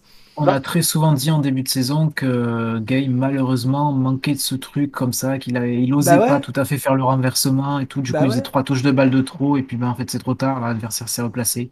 Et là, tu vois que je pense qu'avant tout, il n'est pas devenu soudainement techniquement meilleur parce que son, son père lui a, fait travailler son pied gauche, tu vois. Il, non, non, il, a, il a franchi un cap mentalement. voilà, c'est mentalement, et il a la canne, il a dû lui apporter énormément de fraîcheur. Ça, ça me fait un peu penser à. C'est la Excuse-moi, ouais, c'est de toute façon, il n'y a pas de. Enfin, on, sait bien ce qui s'est passé à la Cannes pour lui. C'est clairement, s'il a pris un gros boost au niveau confiance et ça lui a fait passer un cap à l'OM aussi. Mais c'est vrai, moi, moi, le premier, tu vois, enfin, Gay, je lui ai toujours vu euh, beaucoup de potentiel et tout, mais je pensais plus dans un rôle vraiment de point de basse. Euh, bah dans, un rôle plus de 8, un peu plus offensif, enfin avec un peu plus de responsabilité dans le jeu, on l'avait vu, il avait souvent du mal, euh, c'était pas terrible. Ouais, ou même moi je le vois bien en 6, mais, mais, mais pas le genre de 6 qui va t'organiser le jeu, plutôt le genre de 6 qui va rester bien derrière comme en Ligue 1, quoi, tu vois. Ouais, mais... Tandis que là, là, là ça a changé, ouais. Ouais, il, il, joue haut, il propose, il fait des appels vers l'avant, il perd plus un ballon. Euh, ses transmissions, elles sont toutes bonnes. Euh, c'est peut-être le mec qui fait les meilleurs passes en profondeur dans l'équipe euh, avec Gendouzi. Enfin, et, la et, la frappe de balle maintenant, putain. Et, ouais, toujours cadré, c'est dingue. Je, je, je, sais pas si je sais pas je crois pas qu'il ait mis un but euh, récemment euh, comme ça mais enfin ça va pas tarder parce que ah, enfin clairement euh, toujours cadré. À, à mi-distance comme ça je pense que c'est lui qui a la meilleure frappe de l'équipe hein. surtout Gay en fait Gay c'est un des rares comme ça nous on parle toujours de nos milieux là Gendouzi Rongier où chaque fois tu te dis non en fait pas cela ne l'attente pas tu vois. Et Gay au contraire c'est quelqu'un qui pose absolument zéro question et alors lui, il met une bourrine, il essaie de la mettre pas trop haute, il a un bon équilibre pour pas l'envoyer vraiment dans les nuages, et t'as vraiment l'impression que c'est le mec qui se dit vas-y j'y vais, et si je marque pas, au moins j'en dégomme. Bah, non, mais, mais, mais, mais, même au-delà de ça, si je marque pas, le gardien la remet, Milik la reprend et il y a but. Et c'est arrivé, sauf qu'il était hors jeu. Mais enfin, tu vois. Soit ça, soit j'en mets un HS, tu vois. Oui, soit j'en tue hein, éventuellement. Mais, euh, mais non, voilà, c'est. Mais tu vois, beaucoup de gens disent Viera, Viera. Euh, moi, plus que Viera, alors ça peut être une sorte de Vieira, c'est-à-dire un pur 8, mais, mais presque Diarra. Tu vois, pour moi, il peut jouer ce rôle de Diarra, c'est-à-dire 6 euh, pointes basses, mais. Là, ça n'a. 6 euh, pointes basses, mais avec des capacités de jeu de corps et d'orientation du jeu. Euh, c'est, pour moi, c'est un profil qu'il peut avoir parce qu'il est méga solide. Il est. non, vraiment très, très, très surpris par. par très agréablement surpris par Gay. Parce que tu, au dernier match, on en parlait, à la dernière émission, on parlait d'Arit. Euh, Harit qui fait un ah bah justement, putain, j'allais y venir. Tu parlais de ceux qui ont raté leur match et quelqu'un nous disait sur le chat, t'as pas parlé de l'entrée d'Harit, putain, on va en parler. Ouais, bon, enfin, tout ça, tout ça pour dire qu'à la dernière émission, on disait, euh, on disait, bah tiens, c'est bien que Harit fasse un bon match parce que ça fait une option de plus. Un mec, euh, un mec de, dont on disait, bon bah c'est foutu, on peut plus compter sur lui, comme, comme, comme Conrad euh, et compagnie s'il y en a un qui revient, ça rebat un peu les cartes, et ne serait-ce que, voilà, tu as, un, blessé, tu te dis, ah, au, moins il y a un rite, alors qu'avant on était là, putain, si, le, si Payet ou je sais pas quoi il est blessé, c'est foutu. Bah, là, Gay, c'est pareil, on comptait plus sur lui, et maintenant, euh, ben maintenant, j'ai du, je, commence à, tu vois, quand je, quand dans ma tête je fais une compo, j'ai du mal à pas le mettre automatiquement, tu vois, Gay, alors qu'avant, euh, avant Gay c'était un remplaçant terminé quoi. Maintenant, Gay, euh, c'est, pour moi, c'est changement de statut là depuis depuis deux trois matchs. Euh, donc voilà. Et sinon, globalement, ouais, globalement, le match est bon. Euh, Camara, un, un rôle très intéressant, comme on disait au début du match. Euh, pur, pur, pur, pur libéraux, à la fois milieu et défenseur, selon les phases. Très bon dans l'organisation, les gens le cherchent. c'est rare, enfin, tu vois, ce, c'était pas Camara ça avant. le mec qu'on va chercher parce qu'on sait pas quoi faire et on se dit, bon, à qui je dois passer pour que le mec trouve une idée? Euh, bah, ce mec-là, maintenant, c'est Camara. Ça n'a pas toujours été le cas, hein, mais maintenant, on cherche Camara et Camara se démerde. Ça, c'est nouveau un peu. Bon, on profite, euh, on profite pendant, pendant qu'il est encore là, ça va pas durer. Mais, euh, mais voilà, Gerson, on en a parlé. donc, globalement, content du match. Donc, oui, je disais au début que le match était, c'était, c'était un match en deux parties. La première partie, très bien, première mi-temps. Et en deuxième mi-temps, mais comme tu disais, Bueno, non, c'était Nash l'équipe adverse a le droit de faire son match aussi. Euh, dans un match contre une équipe assez proche en termes de niveau, je vais pas chialer si on est un peu dominé à un moment donné du match, quoi. Merde, je, je, c'est le foot, quoi. Euh, je te dis, on, est, on a tendance à être un peu aveuglé par les contre-performances qu'on fait contre les avant-derniers du championnat. Quand on joue contre l'avant-dernier et qu'en deuxième mi-temps on met pas un pied devant l'autre et qu'on se fait bouffer, j'insulte leur grand-mère à tous quand euh, on se fait un peu dominer en deuxième mi-temps par une équipe qui, est de notre niveau et avec qui on se bat pour une place euh, en Europe, bon, ben je tolère, ça va, quoi. Donc voilà, en deuxième mi-temps, on n'est pas très en danger, comme tu disais, Bueno, euh, mais ouais, on est un peu dominé, il y a des moments où on a du mal, euh, Gwendouzi perd tous ses ballons en deuxième, Under est pas très bon, bon, ok, et c'est à ce moment-là qu'on marque. Donc c'est un peu les. Des bons signes, quoi. C'est un signe d'une équipe qui fait le dos rond et qui finit par marquer. C'est des bons signes, ça. Euh, alors on encaisse un but, c'est chiant, j'aime pas ça. Mais bon, à la fin on gagne. Euh, voilà, match très important. Euh, je sais pas dans quelle mesure le championnat est relancé, parce que pour moi il n'était pas perdu. Comme j'avais bah, dit, j'étais un, des seuls à dire ça, mais tout le monde disait si on perd, c'est foutu. Bah, bah non. Euh, enfin, il reste. Euh, enfin, tu vois, il y, a, encore 30 points à prendre, quoi. Calmez-vous, tu vois. Euh, il n'est pas plus perdu. il n'est pas plus perdu ce championnat si on perd contre Nice que gagner là si on a gagné. Tout, tout, reste encore à faire, mais il vaut mieux être à notre place qu'à la leur dorénavant. Me semble-t-il. Ah, et puis bon, ben, ce, ce, groupe avait, je pense, besoin quand même de, de ce savoir, d'avoir d'acquérir cette, certitude là comme ça qu'il était capable de battre un gros vélodrome cette saison, qu'il était capable de battre un gros tout court en Ligue 1 là à l'approche du sprint où ben, comme je l'ai dit on va enchaîner Strasbourg, on va jouer bien Nantes qui est bien chiant à jouer, Rennes évidemment, Lyon. Donc euh, on va avoir on va avoir quasiment que, que des gros matchs et et même les équipes du, du bas de classement qu'on joue, c'est pas les plus faciles à jouer.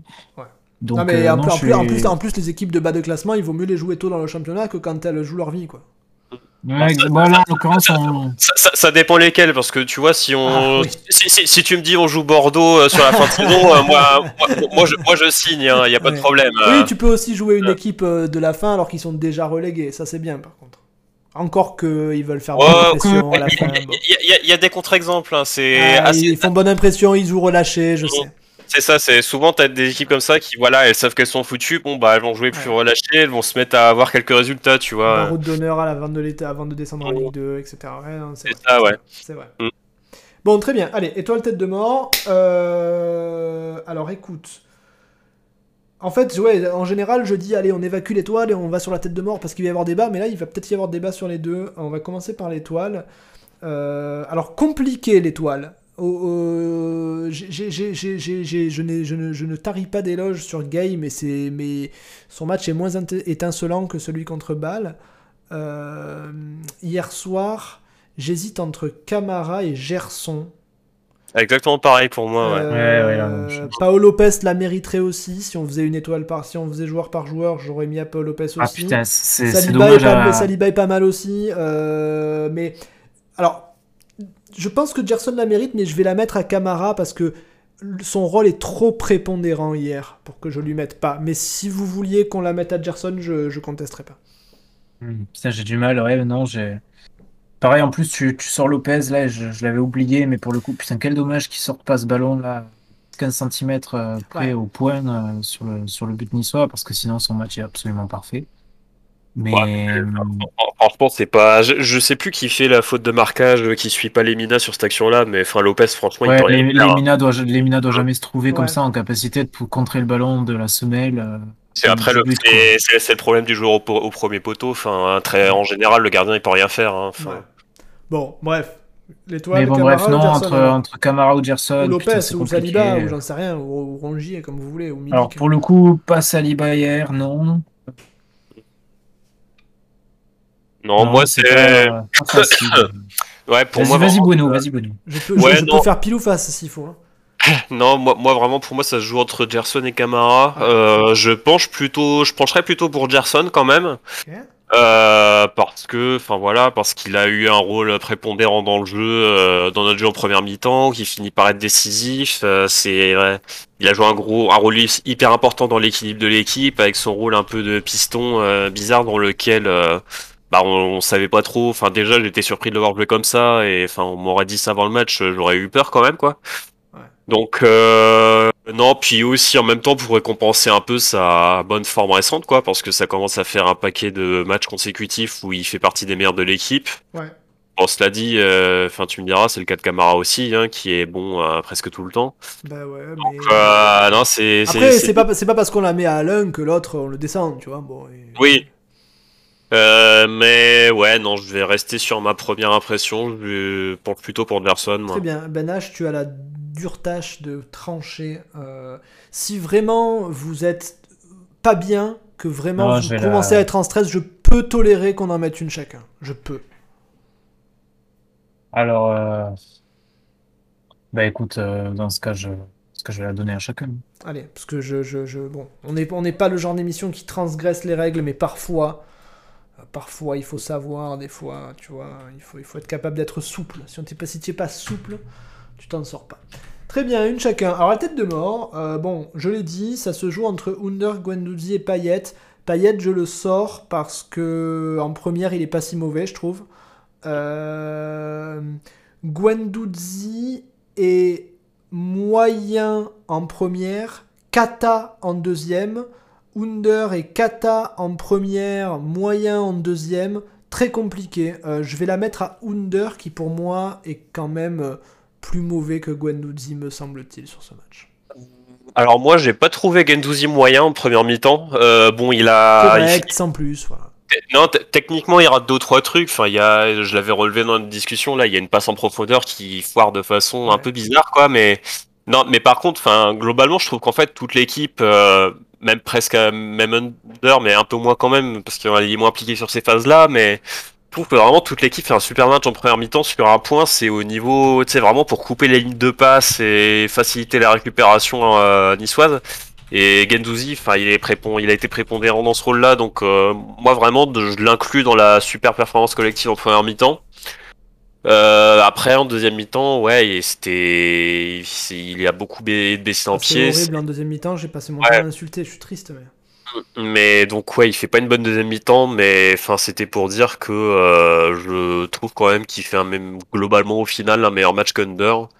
Que enfin voilà, on l'a déjà dit, mais enfin c'est vrai qu'il y a j'ai vu beaucoup de gens sur euh, sur Twitter, euh, voilà, dire oh là là, qu'est-ce qu'est-ce qu'il est fort, enfin il faut insister sur son côté parce que c'est lui qui fait les différences et tout, mais alors oui, c'est le genre de joueur, tu sais, que même dans un match où il est pas bon, il suffit qu'il passe une fois un mec pour qu'il soit décisif, tu vois. Enfin, Bah oui, mais pas. c'est- c'est- c'est- c'est un super joueur et tout, mais bah, hier, il, non, il, il, rate presque tout. Il y a beaucoup d'actions qui sont un peu forcées, où il fait des frappes vraiment super improbables, euh, qui ont aucune chance de, qui ont quasiment aucune chance de donner quelque chose. euh, puis, enfin, même Ouais. l'action. Alors, il, il- est décisif avec le péno, mais bon, le péno, enfin, moi, pour moi, c'est il le est pas vraiment, il est pas, il est pas si décisif que ça parce qu'il pousse le ballon et l'autre il le fauche par miracle. Si, si jamais l'autre, si jamais le mec le fauche pas, le ballon sort en 6 mètres, il, il rate son action quoi. Pour moi, c'est vraiment ouais, c'est vraiment plus une erreur de naïveté de Bah Todibo que euh, une, une action que Under euh, gratte. Todibo qui le fauche Ouais. Ouais, c'est Todibo, ouais. Bah parce que Qui tu est- vois, parce que tu, tu, tu peux te, tu, autant, le, autant le carton rouge dont on râle qui, qui, qu'on- qu'on- qu'il n'est pas donné au précédent match contre Bâle, là où, euh, euh, où le mec euh, le fauche euh, alors qu'il est en face à face, tu te dis bon le mec joue bien le coup, s'il le fauche pas, il va, il marque. Mais là, si, le, si, tu, si, tu, claques des, si tu, tu claques des doigts et tu fais disparaître le défenseur, bah le ballon part en 6 mètres et Wunder euh, a rien fait, Wunder a pas mal joué quoi. Under, il fait, un, il, il fait un contrôle raté qui te flingue l'action, Bah quoi. Ouais, n'y a pas le péno. bah ouais. Hmm. Bon, oui, Euh, non, moi, moi, moi c'est Wunder aussi, de toute façon. Hmm. euh, Non, je, je souscris à toutes les explications de Bruno parce que effectivement, jusque-là, je me disais ouais, bon, il va quand même chercher ce penalty. C'est vrai que ben, en y réfléchissant et puis comme je l'avais dit moi-même, oui, effectivement, enfin, On nous le donne plus une plus qu'on erreur le du prend. Niçois, c'est plus une erreur du Niçois. Ouais. Comme tu dis, hein, tu, le- tu le fais claquer, tu claques des doigts, tu l'enlèves, euh, Ça change ça va 6 mètres et c'est fini quoi. Enfin, ça change rien, si, ça change tout, mais Ah, ça si, change si, tout si, en mal, euh, quoi. si, si. Ben, on rentre, on rentre au vestiaire et 0 Ça change tout en mal, ouais.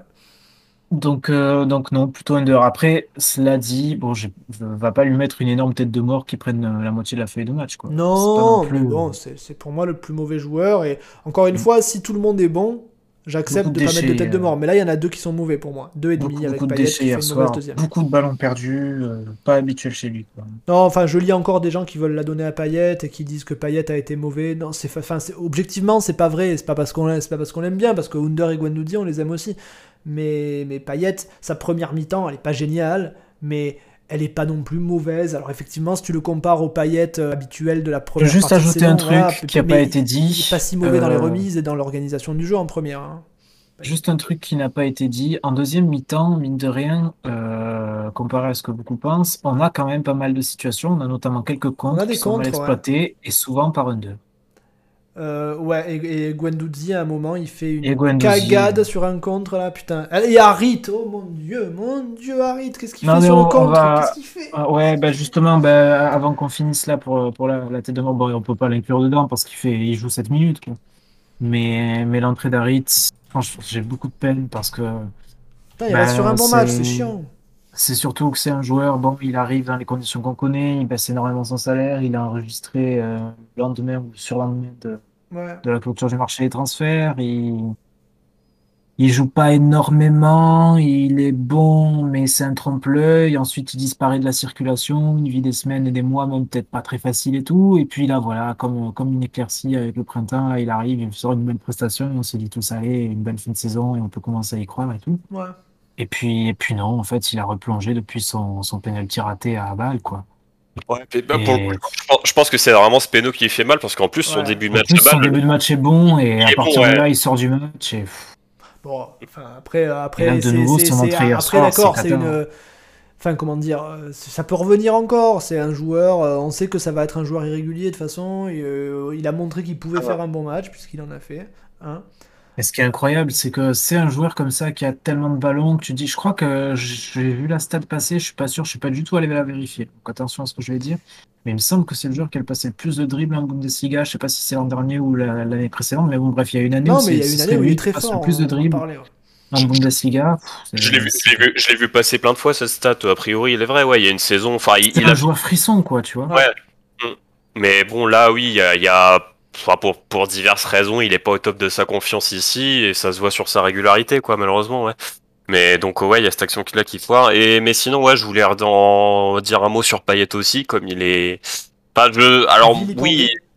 Ouais, il est. Je trouve qu'il est beaucoup dans l'œil du cyclone euh, ces derniers temps euh, pour des, enfin, des raisons qui, enfin, qui m'interpellent ou qui m'énervent un peu. Enfin, ouais.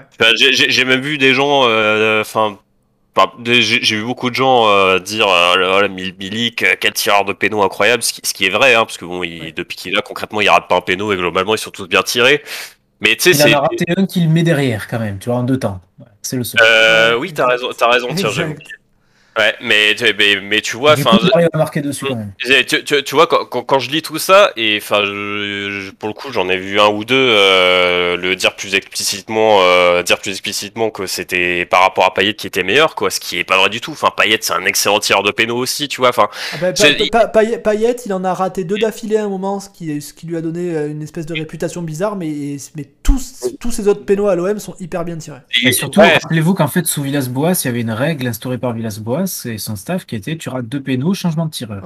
Et donc Payet à un moment donné en rate deux, ensuite c'est Tauvin, et Tauvin d'ailleurs aussi en rate. Ouais, mais, Mais, mais, à part ça, tous les autres, tous les autres pénaux de, de Payet à l'OM, hormis ces deux d'affilée, sont excellemment bien tirés et dans le but cette séquence-là, enfin même si on exclut cette séquence-là de, de pénaux de suite qui foire quand on était en crise euh, sous AVB, là, enfin, c'est il, en a mis un milliard des bah pénaux et, en, plus c'est pas des pénaux chanceux où tu vois il est tire balle mais où c'est le gardien qui penche du bon côté. ces pénaux ils sont presque tous inarrêtables. Donc euh, tu vois alors moi très bien, hein, je suis très content. Quand tu rates des pénaux, c'est qu'il les cadre pas, hein, sinon il but. Mm. Et donc euh, voilà, moi je suis très content qu'il ait laissé le péno à Munich. D'ailleurs, c'est une preuve en passant que l'entente entre les deux est loin d'être mauvaise, contrairement à ce qui a pu circuler il y a quelques temps. Euh, après, il lui a cassé sa voiture aussi après le match. après, après, il lui chuchote quand même si tu rates, je t'en mm. Bon, après, voilà. Mm. en, fait, en, fait, il lui, il, euh, il, lui a laissé le péno, mais à côté de ça, il faisait des incantations de magie noire pour qu'il le rate. pour, il a balancé du sel dans le dos. Euh, non, mais donc voilà, moi je j'ai pas de problème à ce que Milik tire les pénaux. Euh, il, tire très bien, il, tire très bien aussi, tu vois, mais ça, ça, fait partie des détails comme ça qui montrent que bah voilà, Payet après. Il y a eu six mois de lune de miel où il faisait l'unanimité parce qu'il était super fort, et là depuis quelques semaines, bah on a des des critiques un peu enfin qui reviennent mais que je trouve très exagérées quoi. Et bah c'est comme sur le match d'hier. Enfin voilà on, on, lit encore sur le chat ouais Payet il est nul machin non mais moi j'ai moi j'ai lu moi j'ai lu un truc hyper hyper hyper flagrant sur le chat. Euh, qu'est-ce que j'ai lu? J'ai lu un gars qui disait euh, Payet euh, attends je retrouve. Et si, tu veux le temps là j'ai deux, deux remarques là sur ce qui vient d'être dit sur, euh, de la part de Bruno. Ben, plutôt dans l'après-midi, la POF, on avait ce débat à un moment, là, tous les deux sur Twitter, où on disait, euh, en, privé, hein, allez pas chercher les tweets, où on disait, euh, pour parler de Saliba, son coup de moins bien là en février, et on disait, mais finalement, ça reste un coup, enfin, ça reste moins bien, mais un relatif de Saliba, c'est-à-dire, toi, tu me disais, ouais, très bien, il est passé de 9 sur 10 à 7,5, quoi. Voilà, c'est un peu ça. Payet est un peu jugé. Voilà, sur mais les standards. C'est-à-dire fait, que Payet, il est jugé en j'ai- relatif retrouvé la début de phrase. saison. J'ai retrouvé la Début phrase. de c'est- saison où il est vraiment le meilleur joueur de Ligue 1 sans conteste. C'est Payet, citez-moi ce qu'il a fait de remarquable. C'est ça la phrase. Euh, il, a, il a pas fait grand-chose de remarquable. Euh, mais c'est pas parce qu'il fait pas euh, des triples passements de jambes et 12 passes décisives qu'on doit lui mettre une tête de mort. C'est ça le truc en fait. Tu, tu, euh, pour moi, Payet a fait une- un début de saison à 9 sur 10. Euh, en ce moment et hier, il est à, j'en sais rien, en première mi-temps, pour moi, il est à 5,5, en deuxième, il est 4, un truc comme ça. C'est pas extraordinaire compte tenu de son niveau, mais c'est pas non plus catastrophique, quoi. C'est, euh, je veux dire, c'est pour ça que pour moi, il n'y a pas photo entre Under, Guendouzi et Payet, parce que Under et Guendouzi, pour moi, font des mauvais matchs sur euh, une mi-temps chacun, et même le reste est pas terrible. Payet, ça va, enfin, regardez la première mi-temps de Payet, dans l'organisation, il prend le ballon, euh, il relaie, il fait le, il fait le taf euh, un peu laborieusement, mais il le fait, le taf, je trouve. Euh, alors évidemment, on aimerait bien qu'il fasse plus parce qu'on le connaît. Évidemment, il n'est pas au niveau de ce qu'il était en première mi-temps. Personne va vous dire le contraire. Mais de là à lui mettre une tête de mort, je trouverais ça vraiment très sévère, quoi. Il y, a, il y a quelques actions, il fait quand même des super prises de balles. Il y en a une en première mi-temps où il fait un super contrôle dans la surface. Il essaie de trouver Milik un peu dans la profondeur. Bon, ça passe est un tout petit peu trop profond, mais c'est- bien joué. Enfin, C'est lui Moi- qui moi- fait la passe sur le péno, d'ailleurs, on nous dit sur le chat. Euh, oui, profondeur sur le sur le sur sur Under qui qui, qui Ouais, qui euh, provoque le péno. D'ailleurs, ouais, en plus, euh, ça passait belle. Hein. C'est, je veux dire, c'est parce que Under rate le contrôle, parce que sinon, c'est une vraie super occasion. Bah ouais. Euh, non, moi, moi, concrètement, la seule chose que j'ai reproché à Payet sur la première mi-temps, c'est, c'est les deux occasions euh, qui vendangent un peu, quoi. Mais, La, encore, la- deuxième, il y a le faux rebond, tu peux rien Mais dire. Mais la première, le- c'est chiant. Ouais, la, la première c'est chiant, mais en même temps elle est pas facile quoi. Tu vois, c'est une frappe à quoi Il est à 20-25 mètres. euh, il la travaille bien, elle passe pas loin. Bon, Ouais. euh, c'est vrai que c'est frustrant qu'il la cadre pas parce qu'on sait qu'il en est capable et qu'il a, il était pas sous pression. Mais bon, c'est pas non plus un raté honteux, tu vois. Donc euh, Non, la, la, la, Et la, bah- la- première, c'est chiant. Pourquoi c'est chiant? La, deuxième, bon, tu le vois qu'il y a un faux rebond, tu peux rien dire, pas de bol, allez, je, je voilà. Mais la première, disons que euh, c'est chiant parce que c'est sa 15 d'affilée en fait. Euh, Oui, tu- quand tu t'appelles ouais. Payet, tu peux pas rater 10 frappes d'affilée aux abords de la surface. Je te dis pas que c'est des frappes très faciles, mais quand t'es un joueur du niveau de Payet, putain, tu dois au moins en mettre une dans la lucarne, le gardien l'arrête, mais au moins une bonne frappe quoi.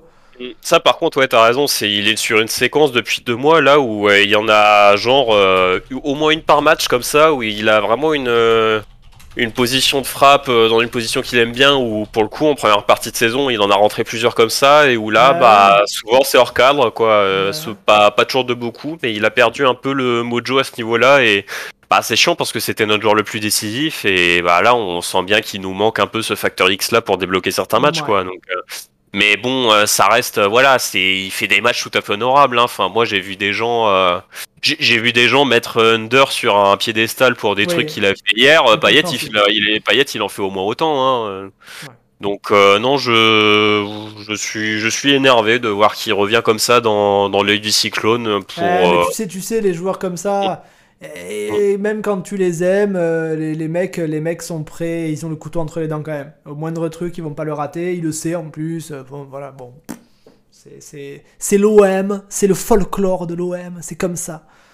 Euh, Après, juste une chose, bah, de nouveau, Payet une nouvelle fois, mais il y, a- il y avait, il avait même pas besoin de le prouver à nouveau, quoi. Ben, fait tout pour le collectif, et là, son penalty donné à Milik, c'est pas non plus un geste complètement anodin. Enfin, donner la même chose à Aouar à Lyon, il se passe une bagarre avec Paqueta, quoi.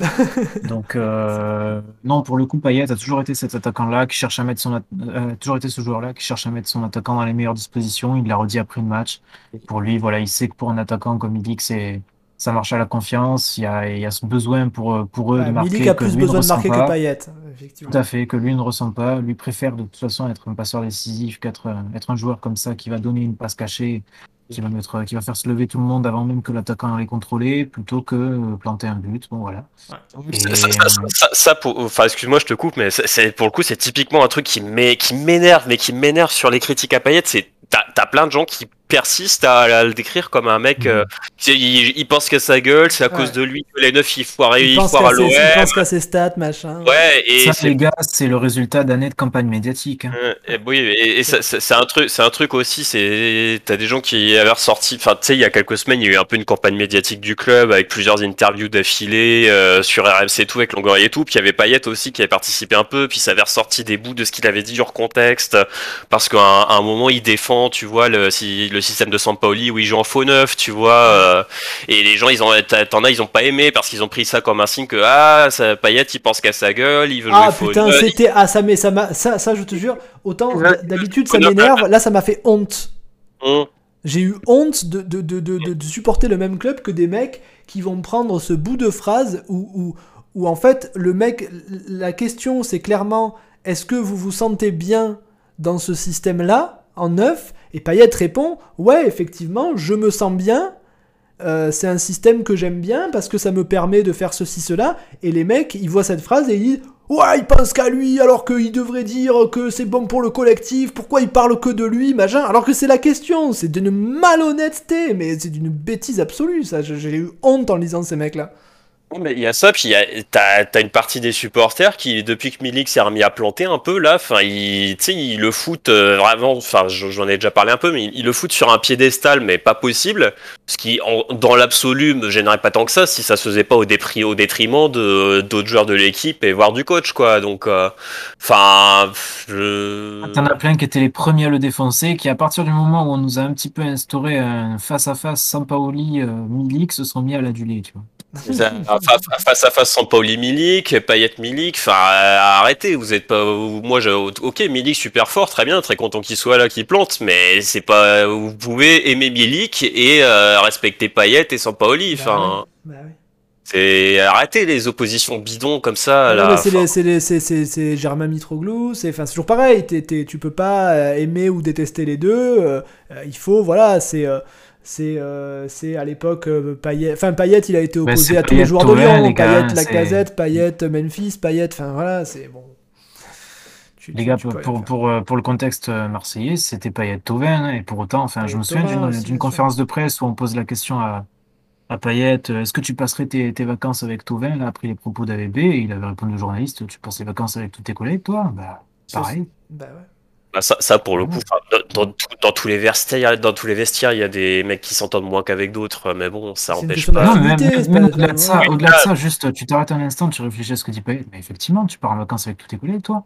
Oui, mais voilà, c'est des professionnels après. Enfin, alors c'est sûr que c'est toujours mieux quand il y a une bonne ambiance dans un vestiaire et tout. Et comme on le voit cette année, je pense que clairement, enfin, ça se voit dans les images de vestiaire et tout. Il y a un, il y a un noyau dur qui s'entend très bien autour de Payet, Gendouzi, euh, Saliba et tout, euh, Camara aussi. Enfin, il y a un noyau dur comme ça. Puis autour, euh, autour globalement, on voit qu'il y a une alchimie, quoi. Ça se passe plutôt bien. Mais même, même quand il y a qui hier encore est venu mettre l'ambiance.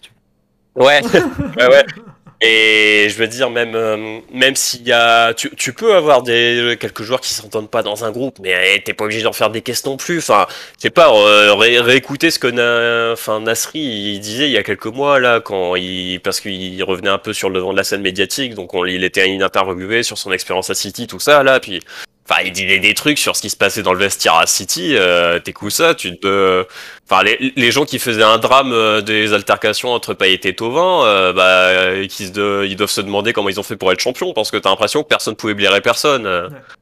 C'est, enfin, faut arrêter avec ces dramas-là. Enfin, ah, arrêtez. les gens, ils aiment bien, ils aiment bien ça. Ils aiment. Enfin, et puis, et puis souvent, c'est toujours pareil. Hein, je, ça, je, je n'aurai de cesse de vous le conseiller. Faites attention à l'âge des gens sur Twitter quand il n'est pas affiché. Quand vous voyez des messages débiles, posez-vous la question, dites-vous, mais putain, ça se trouve, il a 13 ans, quoi. Euh, et souvent, bah, quand il a 13 ans, ses collègues, ils ont 13 ans aussi, ils répondent derrière. Euh, donc on a vite fait de se dire, euh, putain, il y a que des cons, alors qu'en fait, c'est juste des minots, quoi. Donc, bon.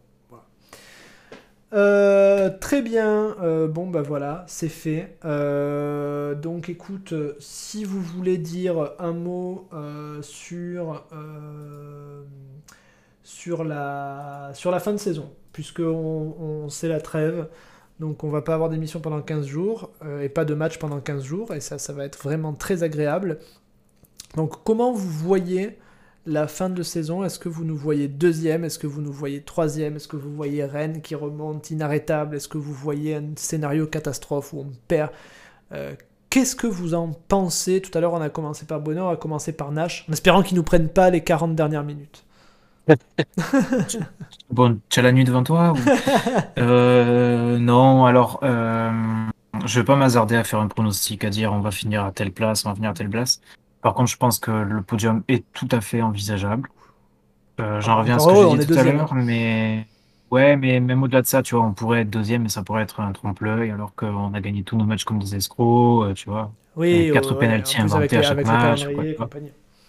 Mais là, là, en l'occurrence, voilà, il faut prendre en compte les effets de calendrier. Comme je l'ai dit, on a un calendrier quand même assez, assez tendu devant nous. Ce qui est bien, c'est quand même pour la plupart des autres clubs aussi, le calendrier est assez tendu. Il y a finalement qu'un club qui a un calendrier royal, mais qui arrive à très bien se vider des chargeurs dans les pieds, c'est Lyon. Donc, euh, donc on n'a pas trop de soucis euh, vis-à-vis de ça.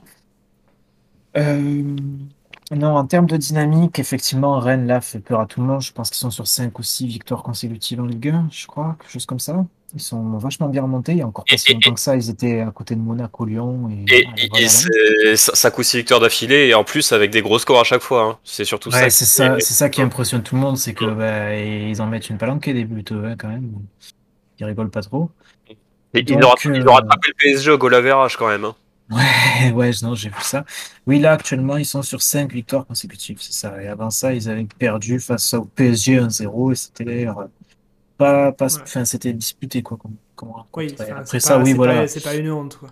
Bah, sinon, les 5 derniers matchs, ouais, ils en mettent 4 à 3, 4 à Rennes, 2 face à Angers, 4 à Lyon, et puis là, ils en mettent 6 face à Metz. Donc, effectivement, c'est ils ont, ils ont une meilleure attaque que Strasbourg a eu à un moment. C'est dingue parce que c'est l'équipe qui est en pleine bourre au milieu au début et qui lâche toujours. Et là, c'est un peu le contraire, ils reviennent fort. C'est bizarre, c'est la première fois qu'ils nous font ce coup-là. Oui, et puis d'autant plus qu'entre-temps. D'autant plus qu'entre-temps, ils ont leur, euh, leur, double confrontation face à Leicester, là, où bah, tu pouvais t'attendre qu'il y ait un petit effet quand même ah, ils ont perdu, non?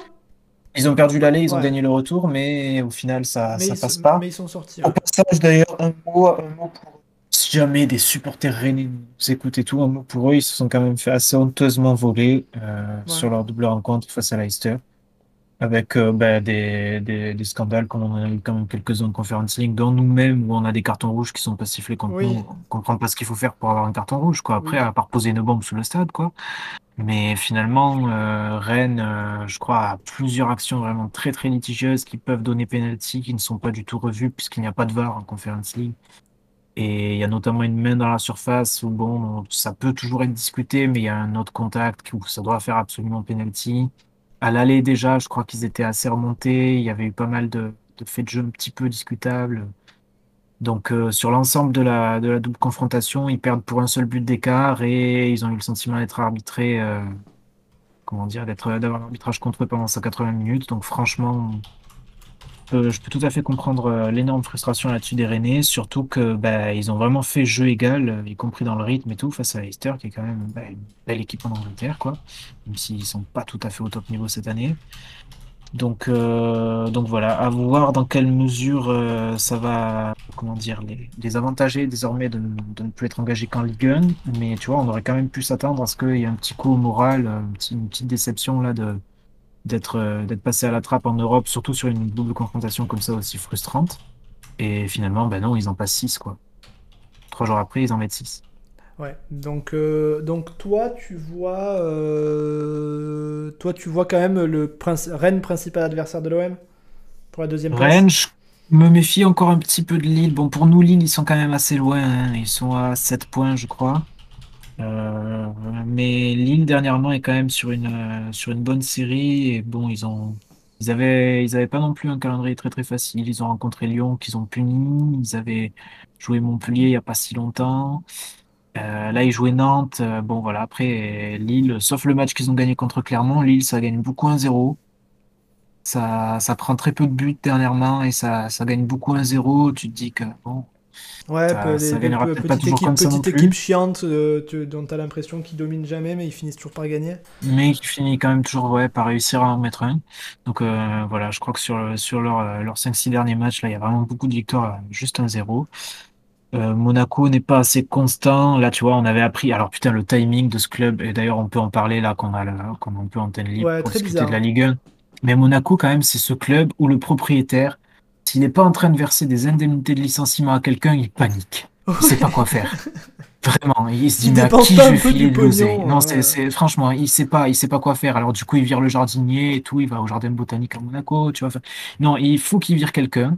Donc voilà, au bout d'un moment, ça va bien. Il se dit non, non, écoute, ça va pas assez bien. Donc je vire Kovac, allez, bim, dégage, casse-toi. Je veux plus jamais te voir. Puis il prend, il change de directeur sportif au début de la saison. Là, on apprend qu'il veut virer président, directeur sportif et coach.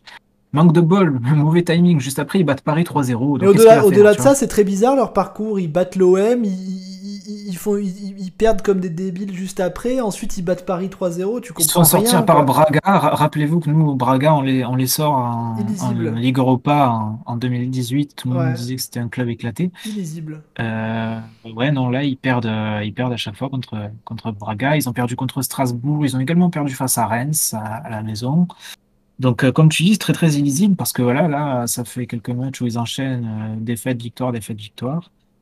Et, et Ils sont, comment ils, sont, dire, ils sont comment, Monaco, au classement, là?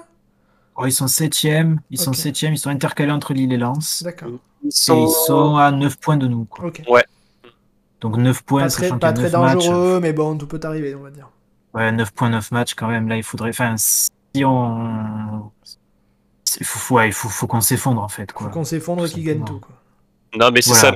Mais, non mais le problème de ces équipes-là, toutes les, toutes les équipes qui sont en gros derrière Strasbourg, c'est que c'est- c'est des équipes qui, alors ok, sont peut-être pas si loin que ça, mais en termes de dynamique, on voit qu'elles sont capables de perdre des points n'importe quand, quoi. Donc, euh, je veux dire, il faudrait, il il faudrait vraiment que nous on fasse une grosse dégringolade pour qu'on soit susceptible de se faire rattraper euh, comme ça de 7, 8 ou 9 points euh, sur la fin de saison, tu vois. Donc, euh, Ouais. Non, mais faut pas s'y méprendre. Là, actuellement, nos principaux rivaux sont évidemment Rennes et Nice. J'enterre pas Strasbourg. Je continue de penser que Lille, quand même, la, la foisson des 1-0, au bout d'un moment, quand même, le vent tourne. Ouais. Monaco, je les trouve trop inconstants. Et puis là, après, voilà. Après Monaco-Lens, on est à 9 Et, et- points. et- et- et tout bêtement, Nice, euh, ils peuvent se remettre de la, de la contre-performance contre l'OM et être vraiment euh, dangereux ou euh, Euh, oui, oui, oui, oui, bien sûr. Hein, c'est, faut, faut pas oublier, voilà, comme je disais en préambule, que ben, ils ont joué sans, sans leur capitaine et leader, Dante, qui est quand même très très important dans leur dispositif. Qui, ils ont joué, sauf le dernier quart d'heure, sans Kluivert, qui est en ce moment quand même entré dans le forme. Aussi. Gouiri, Gouiri est quand même, je parlais tout à l'heure d'Harit en qualifiant de joueur frisson. Gouiri, quand même, hier, il y a- il y, a pas mal de moments où dès qu'il prend un petit peu de vitesse, qu'il élimine un mec par le dribble, tu commences déjà à serrer les fesses et tu dis, oh putain, où ça va finir ça? C'est quand même un mec qui peut faire basculer une rencontre, qui a ce pouvoir comme ça en Ligue 1, de pouvoir faire basculer une rencontre Ouais. euh, presque quand il veut. Non, Nice, euh, Nice encaisse peu de buts. euh, bon gardien cette saison, c'est un gardien qui est sur courant alternatif, mais de saison en saison, quoi, tu vois. C'est assez prévisible. ouais. Mais Benitez, cette année, bah, c'est c'est une année au top. euh, ils ont un bon gardien, un bon neuf, euh, un bon coach. C'est facile la Ligue 1. hein. Et non, non, il faut pas du tout les enterrer pour le podium. hein. Même si la dynamique de Rennes, même si on vient de les battre, euh, j'en- fais tout à fait un adversaire, un adversaire sérieux. quoi. Bon. Très bien. Bueno, du coup? Ton avis? Bah, sur la question alors, alors moi, euh, enfin, niveau pronostic, si tu me demandes aujourd'hui, euh, Non, je te demande pas d'être hyper précis, je te demande pas de dire je suis sûr que l'OM va finir deuxième, mais comment tu vois Oui. ça, quoi? Non, bah, comment je vois ça euh, Je vois ça que, euh, bah, que Rennes est dans une dynamique qui fait quand même assez peur parce que non seulement ils gagnent beaucoup de matchs, mais comme on l'a dit, euh, ils les gagnent avec, euh, avec la manière et avec beaucoup de marge. Ouais. Donc, euh, ce qui fait que, alors, je vais pas regarder, je, j'ai pas regardé exactement leur calendrier. Je sais juste qu'ils jouent justement Nice dans deux semaines. Ah, Euh, ouais, euh, le hasard fait bien les choses et que on les joue à l'avant-dernière journée. Donc, euh, Absolument, ce qui peut être vraiment une finale, quoi, pour le coup. ouais, Non, c'est pas l'avant-dernière. Je crois que c'est l'avant-avant-dernière, puisque l'avant-dernière, c'est Strasbourg, et on termine la saison contre je sais plus qui. c'est pas la dernière Strasbourg. Ou alors, on, ou alors on termine Strasbourg, peut-être? Je Ah, crois. On va, on va- on va carrément vérifier. Je vais vous sortir le calendrier de la Ligue 1. Ouais. Bon, je te, je te laisse vérifier du coup. Mais, enfin, euh, oui, et du coup, j'étais en train de dire quoi Que. euh, ouais, que absolument, Rennes, on termine que- par que Strasbourg, Rennes, Bueno. que Rennes est difficile Ouais. à... On Et que- termine par Strasbourg et avant-dernière, c'est- avant-dernière journée, du coup, dé- dernier déplacement est à Rennes. Ouais, donc euh, Rennes, euh, sauf si euh, leur dynamique s'inverse brutalement, ce qui à ce stade est quand même compliqué à prédire, parce que bon, en plus ils ont plus la Coupe d'Europe à gérer, donc ils vont pouvoir finir vraiment en étant à bloc, en s'appuyant sur leur dynamique dernier match là. Donc, je, si on finit devant eux, ce sera vraiment une performance. Ouais. C'est à notre portée, hein, mais ce sera vraiment une performance. Euh, parce qu'avec la conférence Ligue à gérer et tout en plus, euh, bon, même si euh, ça peut être aussi une bonne opportunité de maintenir concernés certains joueurs qui jouent un peu moins, tu vois, des mecs comme bah, comme Balerdi, comme. Ouais, après tu vas pas faire tourner en conférence League alors que tu as trois matchs d'avoir d'obtenir un titre, quoi. Ah oui, mais bon, on a vu quand même que ces derniers temps, enfin, c'est un truc qui revenait quand même souvent dans les discours, qu'il y avait un peu de fatigue dans les joueurs, chez euh, que, et on, l'a vu. Tu peux faire tourner sans, sans, forcément vraiment affaiblir ton équipe. Enfin, tu vois, si tu mets Balerdi pour un match à la place de Duge, par exemple, mm. c'est pas non plus un changement qui affaiblit considérablement l'équipe, quoi. Bah, c'est ça, oui. Enfin, ça, permet aussi de maintenir des jeux certains joueurs concernés, tu vois, de les, les leur garder à certains rythmes. Et comme ça, bah, si t'as des, s'il y a un match de championnat où t'as des absences, bah, les mecs ils sont prêts, tu vois. Enfin, même un mec comme Dieng euh, qui a pas beaucoup joué sur les deux trois derniers matchs, euh, tu peux le relancer. Enfin, c'est c'est à la fois une opportunité et en même temps, bah, quand, enfin, des équipes comme Rennes euh, ou comme d'autres équipes qui y avait peut-être un pas un effectif hyper étoffé quantitativement euh, qui souffre un peu quand il y a des absents, bon bah là le fait de repasser à un match par semaine sur la fin de saison, euh, ça fait que ça peut encore euh, encore plus renforcer leur dynamique, tu vois. Donc euh, non, moi si tu me demandes aujourd'hui, je mettrai pas ma main à couper quand on va finir devant Rennes, honnêtement. maintenant, bah clairement, on a, enfin, même si évidemment faut pas les enterrer tout, mais je pense quand même qu'on a pris un ascendant psychologique sur Nice là. Et enfin, que eux, c'est quand même un coup d'arrêt pour eux. Ils étaient sur, enfin, ils étaient sur le podium. Ouais, en plus, ils n'étaient euh, pas sur une dynamique totalement folle là actuellement non plus. Ouais, non, ils, non, tu, les, tu, les, sors du podium et puis ça fait deux fois. En fait, ça fait deux fois puisque tu te souviens au dernier match où on était à égalité parfaite de points. Déjà, on marque ce but à la fin qui les sort du podium. Alors encore une fois, c'était à la différence de même pas de but parce qu'on avait la même différence de but. Mais tu sens qu'on a pris l'ascendant quand même. Ouais, euh, bah, eux, oui, ça fait quand même un, moment que dans le contenu, euh, c'est souvent laborieux. D'ailleurs, ces derniers temps, ils ont pas gagné tous leurs matchs loin de là.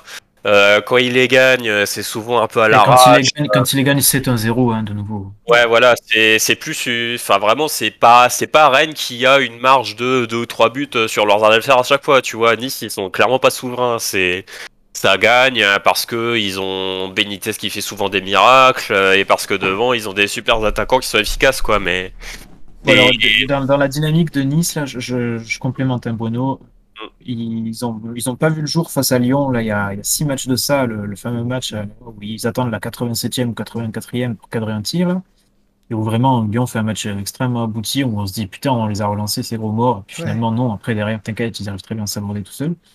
Ensuite, euh, Nice gagne 1-0 contre Angers, puis fait nul à Strasbourg et un match apparemment quand même euh, vraiment, vraiment pas terrible des Niçois que j'avais pas regardé moi. Ensuite, ils battent le PSG et là, on s'appuie quand même aussi sur Benitez, 1-0 encore. Puis 0-0 contre Montpellier, a priori un match vraiment nul à nouveau. Et donc euh, hier, perdre de 1 au Vélodrome. C'est pas une dynamique folle quoi sur les, six dernières rencontres. Il y, a deux matchs, dont celui de la semaine dernière, mais il y en a un autre un peu avant où ils sont, ils prennent un carton rouge et où bah ils doivent. oui, ça par contre on doit le dire exactement. Je crois que leurs deux nuls à chaque fois ils finissent le match à 10. Ouais. Leurs deux nuls ils finissent le match à 10 et ils perdent pas grâce à Benitez quoi, qui fait apparemment un nombre d'arrêts assez énorme sur les deux, matchs, mais enfin, c'est une équipe qui clairement, euh, tu, enfin, clairement, ils dégagent pas la même la même force que Rennes, quoi. C'est une équipe, tu sens que, alors, encore une fois, ils peuvent, euh, faut pas les sous-estimer et faut surtout pas se relâcher parce que euh, ils sont quand même capables de maintenir une certaine cadence et de et de nous repasser devant si on déconne trop. Mais clairement, je les vois plus susceptibles de basculer dans le mauvais sens surtout, ce qui est dingue, c'est que Nice actuellement là n'a pas de blessure majeure hormis celle de, de comment il s'appelle Ah non, Dante il était suspendu? Il était suspendu, oui, il a pris rouge la semaine dernière. Mais, Après, euh, était blessé là, mais les, les, six derniers matchs en Ligue 1, euh, hier compris, Nice marque trois buts. Ouais, c'est pas terrible quand même. Les mecs ont, les mecs ont Delors, Guiri, Mm. Dolberg, euh, ouais, mais, Stengs, ouais, mais tout ça, et, Galtier. Mm. Dolberg, Dolberg j'étais. Dolberg, j'ai été étonné parce que c'est, enfin, c'est toujours un mec, tu sais, qui, c'est un nom quand même en Ligue 1, tu vois, c'est un mec qui a une certaine aura et tout. Et mais tu vois, je, je me, j'étais surpris d'ailleurs qu'il soit remplaçant à la place de, de Laure, parce que pour moi c'est plus Dolberg le titulaire, puis parce que moi je suivais pas trop leur saison, puis j'étais surpris d'entendre que bah il avait pas marqué depuis deux mois, tu vois, en, en Ligue 1. C'est donc euh, ouais, il non, bah, non Delors plante pas énormément non plus. Oui, c'est vrai, euh, il est souvent assez critiqué d'ailleurs. Bah d'ailleurs, il enfin hier, il fait pas un très bon match hein. Non, mais il est nul. J'ai toujours, dit, J'ai toujours dit moi. Non, puis Paul Lopez a aspiré son âme quand même aussi. Exact. Ouais. Mais euh, donc voilà, moi si on me demande aujourd'hui, bah je pense que le plus probable à ce stade, ce serait qu'on finisse troisième, je dirais.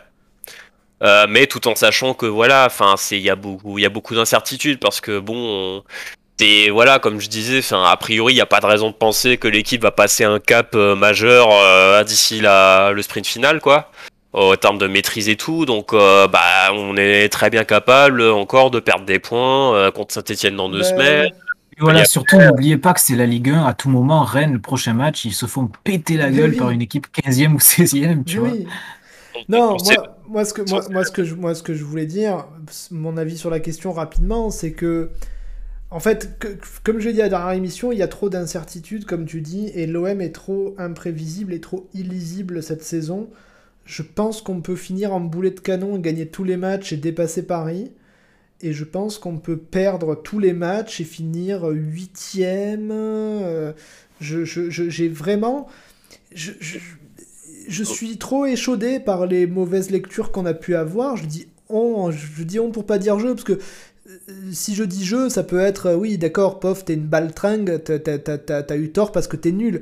Mais je suis pas le seul, quoi. On a été plein vraiment à, à, envoyer des takes quasi assurés sur plein de trucs qui se sont avérés complètement faux cette saison. Euh, c'est nous qui sommes si pertinents d'ordinaire, ça nous arrive jamais de nous tromper à ce point, et cette saison, on se trompe tous, et même pas que nous dans le micro, même certains observateurs hyper pertinents de l'OM, sur Twitter, machin, dans les médias. Euh, vraiment, c'est quand même bizarre. L'OM est très très difficilement lisible cette saison, donc j'ai beaucoup de mal. Et, et d'ailleurs, depuis le début de la saison, presque, tu sais pas comment va être le prochain match, quoi. Tu, tu, tu L'OM fait un bon match, tu te dis ah ça y est, on lance une dynamique, prochain match, boum, de la grosse merdasse, un match nul dégueulasse, et vice versa, tu perds en faisant rien, tu te dis allez putain c'est reparti, c'est la crise machin, match d'après, boum boum, ça joue dans tous les sens, incompréhensible. Et là-dessus, on en revient quand même à ce que ce qu'on disait, des, ce que j'ai beaucoup martelé moi-même d'ailleurs dès le début de saison, mais ce groupe, on en revient toujours là, est très jeune, faut pas l'oublier, faut toujours, mais vraiment, faut toujours en revenir là. Je sais que ça peut paraître redondant par beaucoup de gens qui attendent juste une chose, c'est qu'on gagne des matchs et que c'est tout. Mais ce groupe, ce groupe est extrêmement jeune, a pour la plupart appris une nouvelle façon de jouer cette année. Et beaucoup de joueurs qui sont arrivés parce que ben, on est dans une position qu'on connaît, que ce soit financièrement et même sportive. Hein. L'OM n'était pas qualifié en Ligue des Champions cette année non plus. Hein. Ça fait pas par rêver les, plus grands joueurs de la planète, on est quand même allé chercher pas mal de joueurs, entre guillemets, à relancer. Donc des joueurs qui ont assez talentueux, qui ont déjà atteint très tôt dans leur carrière un certain pic, un certain sommet, qui ont montré des qualités, mais qui la plupart du temps déjà ont montré un petit peu éventuellement des petites défaillances mentales et surtout qu'il fallait relancer ouais, c'est le, leur carrière. Mais c'est comme ça que c'est comme ça que l'OM fonctionne au niveau mercato depuis longtemps. Euh, on prend des joueurs jeunes, machin, mais on prend aussi quelques joueurs qui ont été presque, presque des top joueurs mais qui ont eu soit une blessure, soit un coup de mou, soit machin. C'est le cas de plein de joueurs. C'est le cas de Milik, encore Milik, c'est un cas un peu particulier, mais c'est le cas d'Harit, c'est le cas de Saliba, c'est le cas de Guendouzi, c'est le cas. Enfin voilà. C'est ça, typiquement, bon, euh, Saliba aussi, tu, de toute façon, tu les prends tous, tu vas tout contextualiser énormément de choses et tous dire c'est particulier parce que c'est parce que ça, mais il y a quand même une tendance voilà, qui se dégage. Saliba, on achète beaucoup de joueurs, on, achète beaucoup de joueurs qui nous auraient été complètement inaccessibles dans notre circonstances. il y a deux ans, ouais, tout à fait. Saliba il y a deux ans, inaccessible. Euh, Harit il y a un an, inaccessible. Harit il y a deux ans, il vaut 40 millions. Under il y a deux ans, il vaut 40 millions. Guendouzi il y a deux ans, il vaut 40 millions. Voilà. Qu'est-ce que tu veux faire? Donc, euh, typiquement, mais ça, c'est des joueurs, euh, quand ils arrivent, rien ne garantit qu'ils vont, qu'ils vont de suite répondre aux attentes. Under, rappelez-vous, certains supporters de la Roma, là, nous charrient sur, sur Twitter en nous disant Vous avez acheté Radonic 2, quoi. Bon, celui-là de Radonic. mais, mais au final on a beaucoup de joueurs, et c'est le fond de mon propos, qui ont impérieusement besoin d'une atmosphère positive et d'un contexte très positif autour d'eux pour donner le meilleur d'eux-mêmes et pour vite se remettre en confiance et enchaîner les bonnes prestations.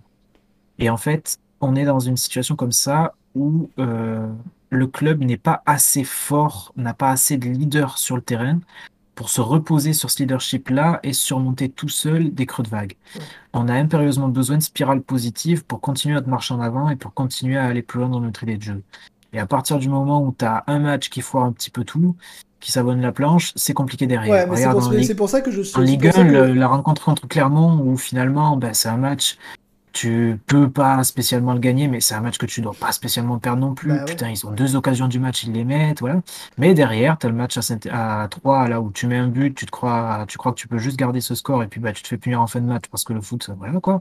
Et puis tu as le match face à Monaco où tu es un peu sans idée et ils te punissent, et finalement. Ah, mais tu, vois, c'est pour ça que je suis un peu critique avec Sampaoli, parce que euh, quand il y a un groupe comme ça, euh, t'as envie de compter sur l'entraîneur pour mettre une assise un peu. Euh, pour, pour mettre les mecs dans de bonnes conditions. Et j'ai pas eu toujours l'impression que Sampaoli mettait les mecs dans de bonnes conditions. En fait, c'est aussi. Mais là-dessus, il y a aussi un grand problème. Il y a aussi un grand problème qui est parce qu'au final, quand tu, bon, il y a eu quelques quelques critiques euh, publiques et notamment des petites remises en question de la part de Milik. Et, Milik a été certainement peut-être le joueur dont la gestion a été la, la moins compréhensible presque. il n'y a pas eu que lui, mais c'est un, énorme exemple, effectivement. Il n'y a pas eu que lui, mais franchement, le, Milik enchaîne des prestations peu convaincantes en début de saison, et puis finalement fait un retour par le bas. C'est quand il est le meilleur qui joue le moins. et, arrive, et arrive la période très paradoxale où il, il, commence enfin à être à la fois plus intéressant dans le jeu et à retrouver son, son niveau et devant le bah but. Ouais, il met 5, buts en deux matchs et il joue pas le match d'après, c'est pas possible. quoi. Donc, euh, donc là, là, ça commençait à devenir. Et c'est là, du coup, qu'il a ouvert sa gueule et pas quand il était nul parce que bah, il savait qu'à ce moment-là, il n'était pas en position de l'ouvrir. Tout à fait. Et autrement, beaucoup de joueurs disent exactement la même chose que Payet là dans la conférence de presse d'avant-match face à Nice. Ils disent Vous, bah oui, vous êtes toujours en train de dire jusqu'à 20h30, 15 minutes avant le coup de sifflet, euh, avant, le, coup d'envoi, à pas savoir comment on va jouer et tout. Nous, on le sait le lundi, tout est très clair et on est tous derrière le coach. Il faut quand même pas oublier que Sampaoli arrive avec une idée de jeu où tout le monde se place en fonction d'où est l'adversaire et d'où est le ballon à tout moment du jeu dans un continuum comme ça. Qui rebat complètement les cartes et notre lecture du foot. Et nous, simples mortels qui suivons le foot et qui sommes absolument dégueux face à un entraîneur diplômé des diplômes de l'UEFA, on n'a pas du tout la capacité de comprendre euh, absolument tout ce qui se passe sur, sur un match de, de foot. On essaie de comprendre des trucs, c'est pour ça qu'on fait cette émission hein, aussi quand même. Mais, mais on n'est pas en capacité d'absolument tout comprendre non plus. Et surtout, chacune des interviews des joueurs, ou presque, de, toute la saison, nous fait comprendre et nous, nous pousse à, avoir l'humilité de dire que on comprend certainement pas un quart des consignes individuelles qui sont appliquées par les joueurs. Ouais, mais tu as l'impression que eux non plus. Ben, j'ai l'impression que certains d'eux non plus. Moi, le problème en fait que j'ai avec, euh, avec ça, et qui n'en est finalement pas un à long terme, je m'explique, j'ai l'impression que beaucoup de joueurs apprennent véritablement, et c'est pas vraiment, je martèle ça, mais c'est vraiment au fond de ma pensée, apprennent non seulement une nouvelle façon de jouer, mais plusieurs rôles sur le terrain. Parce que, ben, en fait, aujourd'hui, le Sampaoli de, de, de 2022, c'est un entraîneur qui est beaucoup, beaucoup plus proche de Guardiola que de Bielsa. Alors, euh, certains ont essayé de, comprendre ce qu'on appelait le football liquide et tout. Voilà, il devait faire mieux de lire un petit peu les écrits de, de Lilo, l'ancien adjoint de Sampaoli, qui est actuellement l'adjoint de, de Guardiola City, et qui est vraiment un théoricien du jeu, qui était vraiment très, très moyen comme coach, voire, voire un peu nul comme coach, mais qui est vraiment un penseur du, jeu. Et, et, en gros, bon, tu comprends ce qu'on veut faire. On veut faire ce que, ce que fait City, sauf que bah, City a les joueurs qui le font depuis 4-5 ans et à des joueurs euh, bah, individuellement qui sont tous supérieurs à ceux qu'on a à l'OM, tout simplement. Mais même, euh, regardez les difficultés de Jack Grealish à s'imposer à, City cette saison et à s'imprégner du, jeu de, City, à y trouver ses marques dans ce jeu de position-là. Est-ce que quiconque peut me dire là que Jack Grealish est vraiment un joueur piètre de football, nul à chier, euh, on peut rien en tirer, perdu pour le foot, aminarine des mauvais soirs? Bah non. Mais oui, oui, mais je comprends ce que tu veux dire. Il arrive à City et il est, il est, désingué par une partie de la presse anglaise et machin, il met pas un pied devant l'autre, il est statistique et ci et ça. Bon, et Guardiola ne cesse de le défendre en conférence de presse depuis le début de saison en disant il a toutes les statistiques et il y a ce que vous ne voyez pas, et moi je le vois et je vous dis qu'il apprend de jour en jour. Bon, voilà. Et on est un petit peu dans cette situation-là où les joueurs, vous l'avez vu avec Gay, euh, Gay actuellement, dans ces derniers matchs-là, il y a des matchs où il est bon dans un rôle où il a été exécrable à l'automne. Faut pas l'oublier. Ah oui, dans, dans, même dans un rôle ou dans, dans, des aspects du jeu, en tout cas, oui, bien Qui doivent à la fois s'habituer à jouer dans de nouvelles positions du jeu et à la fois occuper de, nouvelles, de nouveaux rôles dans le 11 de départ. Certains joueurs y arrivent, certains joueurs ont besoin de beaucoup de temps. Certains joueurs sont bons immédiatement. Un joueur comme Gendouzi a l'intelligence tactique et le bagage aussi. Hein, euh, je pense euh, en termes de, de QI foot et le bagage technique également pour l'appliquer quasiment dès le début de saison et être bon à presque toutes les hauteurs du terrain. Oui, tu as des mecs qui vont comprendre à différents, rythmes, bien sûr. Voilà, un joueur comme Lirola, c'est l'inverse. Le staff a cru que l'an passé, qu'on pouvait assez rapidement l'intégrer dans cette idée de jeu et que ça valait le coup d'insister et de le faire venir euh, cet été définitivement pour l'intégrer dans cette idée de jeu. Et Lirola, euh, à l'automne, on n'arrive pas du tout à, en faire le, joueur qui, était rongé, hein, finalement, c'est-à-dire ce, latéral volant, ce latéral hybride, euh, latéral milieu de terrain qui rentre plus à l'intérieur du jeu plutôt que des doublés pour chercher une position de centre. Voilà, Lirola a énormément de mal à le faire. Et même au final, quand tu replaces Lirola aujourd'hui dans les conditions dans lesquelles il était bon l'année passée, il a perdu le euh, truc. Le joueur, le joueur s'est complètement érodé, n'a plus confiance en lui. Là, les dernières prestations qu'on a vues, c'est vraiment un joueur symptomatique du joueur qui n'a plus aucune confiance en lui, quoi, qui rate des contrôles et des passes à 3 mètres, pas assez appuyé, des choses comme ça. Voilà. Et à côté de ça, euh, bah, tu as des joueurs qui, qui ne vont donc euh, potentiellement même jamais, jamais y arriver, jamais, euh, jamais comprendre exactement ce qui leur est demandé par le coach, jamais s'intégrer à cette idée de jeu. Ça, c'est des choses qu'on pouvait déceler chez Sampaoli avant qu'il signe à l'OM, et quand on essayait de dresser un petit peu le portrait de l'entraînement, on savait que c'était un joueur qui avait, un entraîneur pardon, qui avait besoin d'énormément de joueurs, qui a demandé fréquemment à son directeur sportif, son président, de nouvelles signatures et tout, quitte à des fois placardiser les nouveaux mecs qu'il a fait venir au bout de trois mois et jeter à la poubelle parce que les mecs n'arrivent pas à rentrer dans son système. Voilà, c'est un entraîneur qui, je pense, sait énormément s'adapter à l'adversaire, des fois peut-être trop. On part souvent du principe euh, dans nos débats que l'OM devrait moins s'adapter à son adversaire, plus essayer d'imposer son, son plan de jeu. Ouais, bizarrement, c'est, on, a eu, on a eu la critique inverse avec beaucoup d'entraîneurs. Mais... Exactement, notamment Garcia, hein, qui reproduisait l'équipe qui avait gagné la semaine dernière, euh, peu importe qui jouait la, qui jouait la, la zone suivante. Mais Bielsa aussi. Hein. Mais Bielsa également, qui s'entêtait absolument dans ses principes. Lui d'ailleurs même, qui disait que Sampaoli était un entraîneur pour lui meilleur que Plus lui, flexible. parce qu'il savait s'adapter, parce qu'il savait se montrer souple, ce que lui ne savait pas faire. Absolument. Et au-delà de ça, voilà. Donc, euh, Sampaoli, on peut presque lui reprocher d'être trop adapté comme ça à l'adversaire, mais pour autant, il est inflexible dans ce qu'il demande aux joueurs sur le terrain. Inflexible, quoique, parce que finalement, on a pas mal d'échos là qui remontent depuis 2-3 semaines pour dire qu'il y avait des réunions avec le staff, que pas mal de choses ont été échangées entre joueurs et staff, et que Sampaoli s'est un petit peu adapté pour mettre certaines bon, bah, c'est pas, pas plus mal, c'est bon signe quoi. Donc c'est quand même plutôt encourageant. Et d'ailleurs, voilà, on en revient à ce que je disais tout à l'heure. Il y en avait plein qui disaient euh, jamais un entraîneur arrive à inverser la tendance à Marseille. Bah, c'est faux. Et puis d'ailleurs, n'oubliez pas, alors évidemment, ah, et, puis, et, puis là, et puis là, on peut même pas parler de tendance. Enfin, quand tu es dans la courbe, elle monte et elle descend. Là, on n'est pas dans, on n'a jamais été dans une dans une période hyper descendante de crise. Ça n'a jamais existé cette matchs saison. ponctuels comme ça qui sont perdus, c'est pas non plus. Mais le problème, c'est qu'on n'a jamais été vraiment dans une. On n'a ni été dans une spirale méga positive ni méga négative cette saison. C'est ça le problème, ni l'une ni l'autre en fait. Donc c'est pour ça que c'est dur à lire. Bon, il y a des fois quelques quelques phases qui durent peut-être pas assez longtemps pour que tu appelles ça une. Bah, le, le, problème, c'est que par exemple, il est arrivé que sur 5 matchs on en gagne 4. Mais au milieu, t'avais toujours un match de merde qui te faisait te dire merde, je sais pas finalement, est-ce que c'est si bien que ça? Donc c'est très compliqué. C'est pour ça que c'est très, aussi pour ça que très compliqué à lire. Euh, complètement, je vois ce que tu veux dire. Mais bon, bref, pour finir ce, cette, cette, longue tirade là, après je, vais laisser la parole à Bono quand même, parce que je parle beaucoup plus que lui là actuellement. Mais en gros, ce qui, ce qui me chagrinerait là, euh, si jamais on devait, euh, pour X ou Y raison, ne pas repartir avec Sampaoli l'an prochain, c'est que j'aurais l'impression qu'on a capitalisé sur un an pour tout raser à nouveau, une nouvelle fois, la terre brûlée, repartir de zéro avec quelque chose d'autre. Alors que c'est justement, je pense, plutôt au début de la saison prochaine qu'on va commencer à récolter un petit peu les fruits de pas mal de graines qui ont été posées par C'est possible, mais ça, c'est un truc que j'ai beaucoup dit. Maintenant, je me pose la question parce que je me dis, merde, est-ce que je me trompe pas sur ça aussi? Tu vois, un joueur comme Gay, hein, euh, Sampaoli l'a utilisé dans plein de fonctions différentes sur le terrain cette saison. Parfois, à l'automne, ça a été quand même assez catastrophique. Il y a eu des choses où, euh, bon, qui n'ont pas du tout marché. Gay à gauche, ça n'a vraiment pas été satisfaisant et tout. Et je me faisais la réflexion il n'y a pas très longtemps, là, je ne sais plus quel match il joue, où en fait, il joue quasiment le même rôle que celui à Galatasaray à retour, où se fait exploser et où il est particulièrement nul. Tu vois ben, On est quatre mois plus tard et il excelle. Ouais, non, c'est même au-delà du rôle, euh, bon, sans parler, du, sans parler de quand il est latéral, quand il est latéral, c'est une parenthèse bizarre. Mais au-delà du rôle, c'est dans les, dans les aspects du jeu pour moi. Parce qu'il y avait des aspects du jeu où il était bon et d'autres moins bons. Là, il est bon dans tous les aspects du jeu. C'est là pour moi où ça, où ça a vraiment changé. Ok, bah écoute, Bono, euh, l'impression. Pardon Voilà, juste, ouais, juste voilà, l'impression comme ça que ben, on est en train de faire euh, collectivement beaucoup progresser un groupe dans, dans une façon de jouer, dans une idée de jeu. Et ce serait un petit peu con, en fait, de, de vendre ses parts avant d'avoir touché les dividendes, tu vois. Oui, oui, non, mais je, je, je, comprends. C'est pour, ça que, c'est pour ça que même dans les pires moments, j'ai jamais demandé, personnellement, il y en a qui ont demandé, mais, mais la plupart n'ont pas demandé qu'on brûle tout et qu'on dégage Sampaoli et compagnie.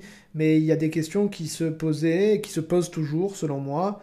Et mon problème, c'est que quand il y a oui, une quand il y a, quand il y a une période de merde, quand, quand, il y a une période de merde, elle est toujours atténuée par euh, une belle victoire, et quand il y a belle période, elle est toujours atténuée par un match de merde. C'est j'arrive pas, la courbe est, la courbe est pas droite, euh, cette courbe m'emmerde cette saison, c'est trop bizarre. voilà, oui, une fois qu'on a dit ça, il y a quand même plein de choses qu'on doit, qu'on peut et qu'on doit légitimement reprocher à Saint-Pauli. Juste en fait, ça m'emmerde souvent qu'on lui tape dessus pour, le pour de mauvaises raisons. Oui, ça, ça, on l'a dit plusieurs fois dans, dans l'émission. Sampaoli est insulté pour de très mauvaises raisons en euh, général. C'est ça, je suis bien plus emmerdé quand l'équipe est en train de couler à la 60e minute et que Sampaoli ne change absolument rien et donne le sentiment de pouvoir absolument pas changer le cours du jeu.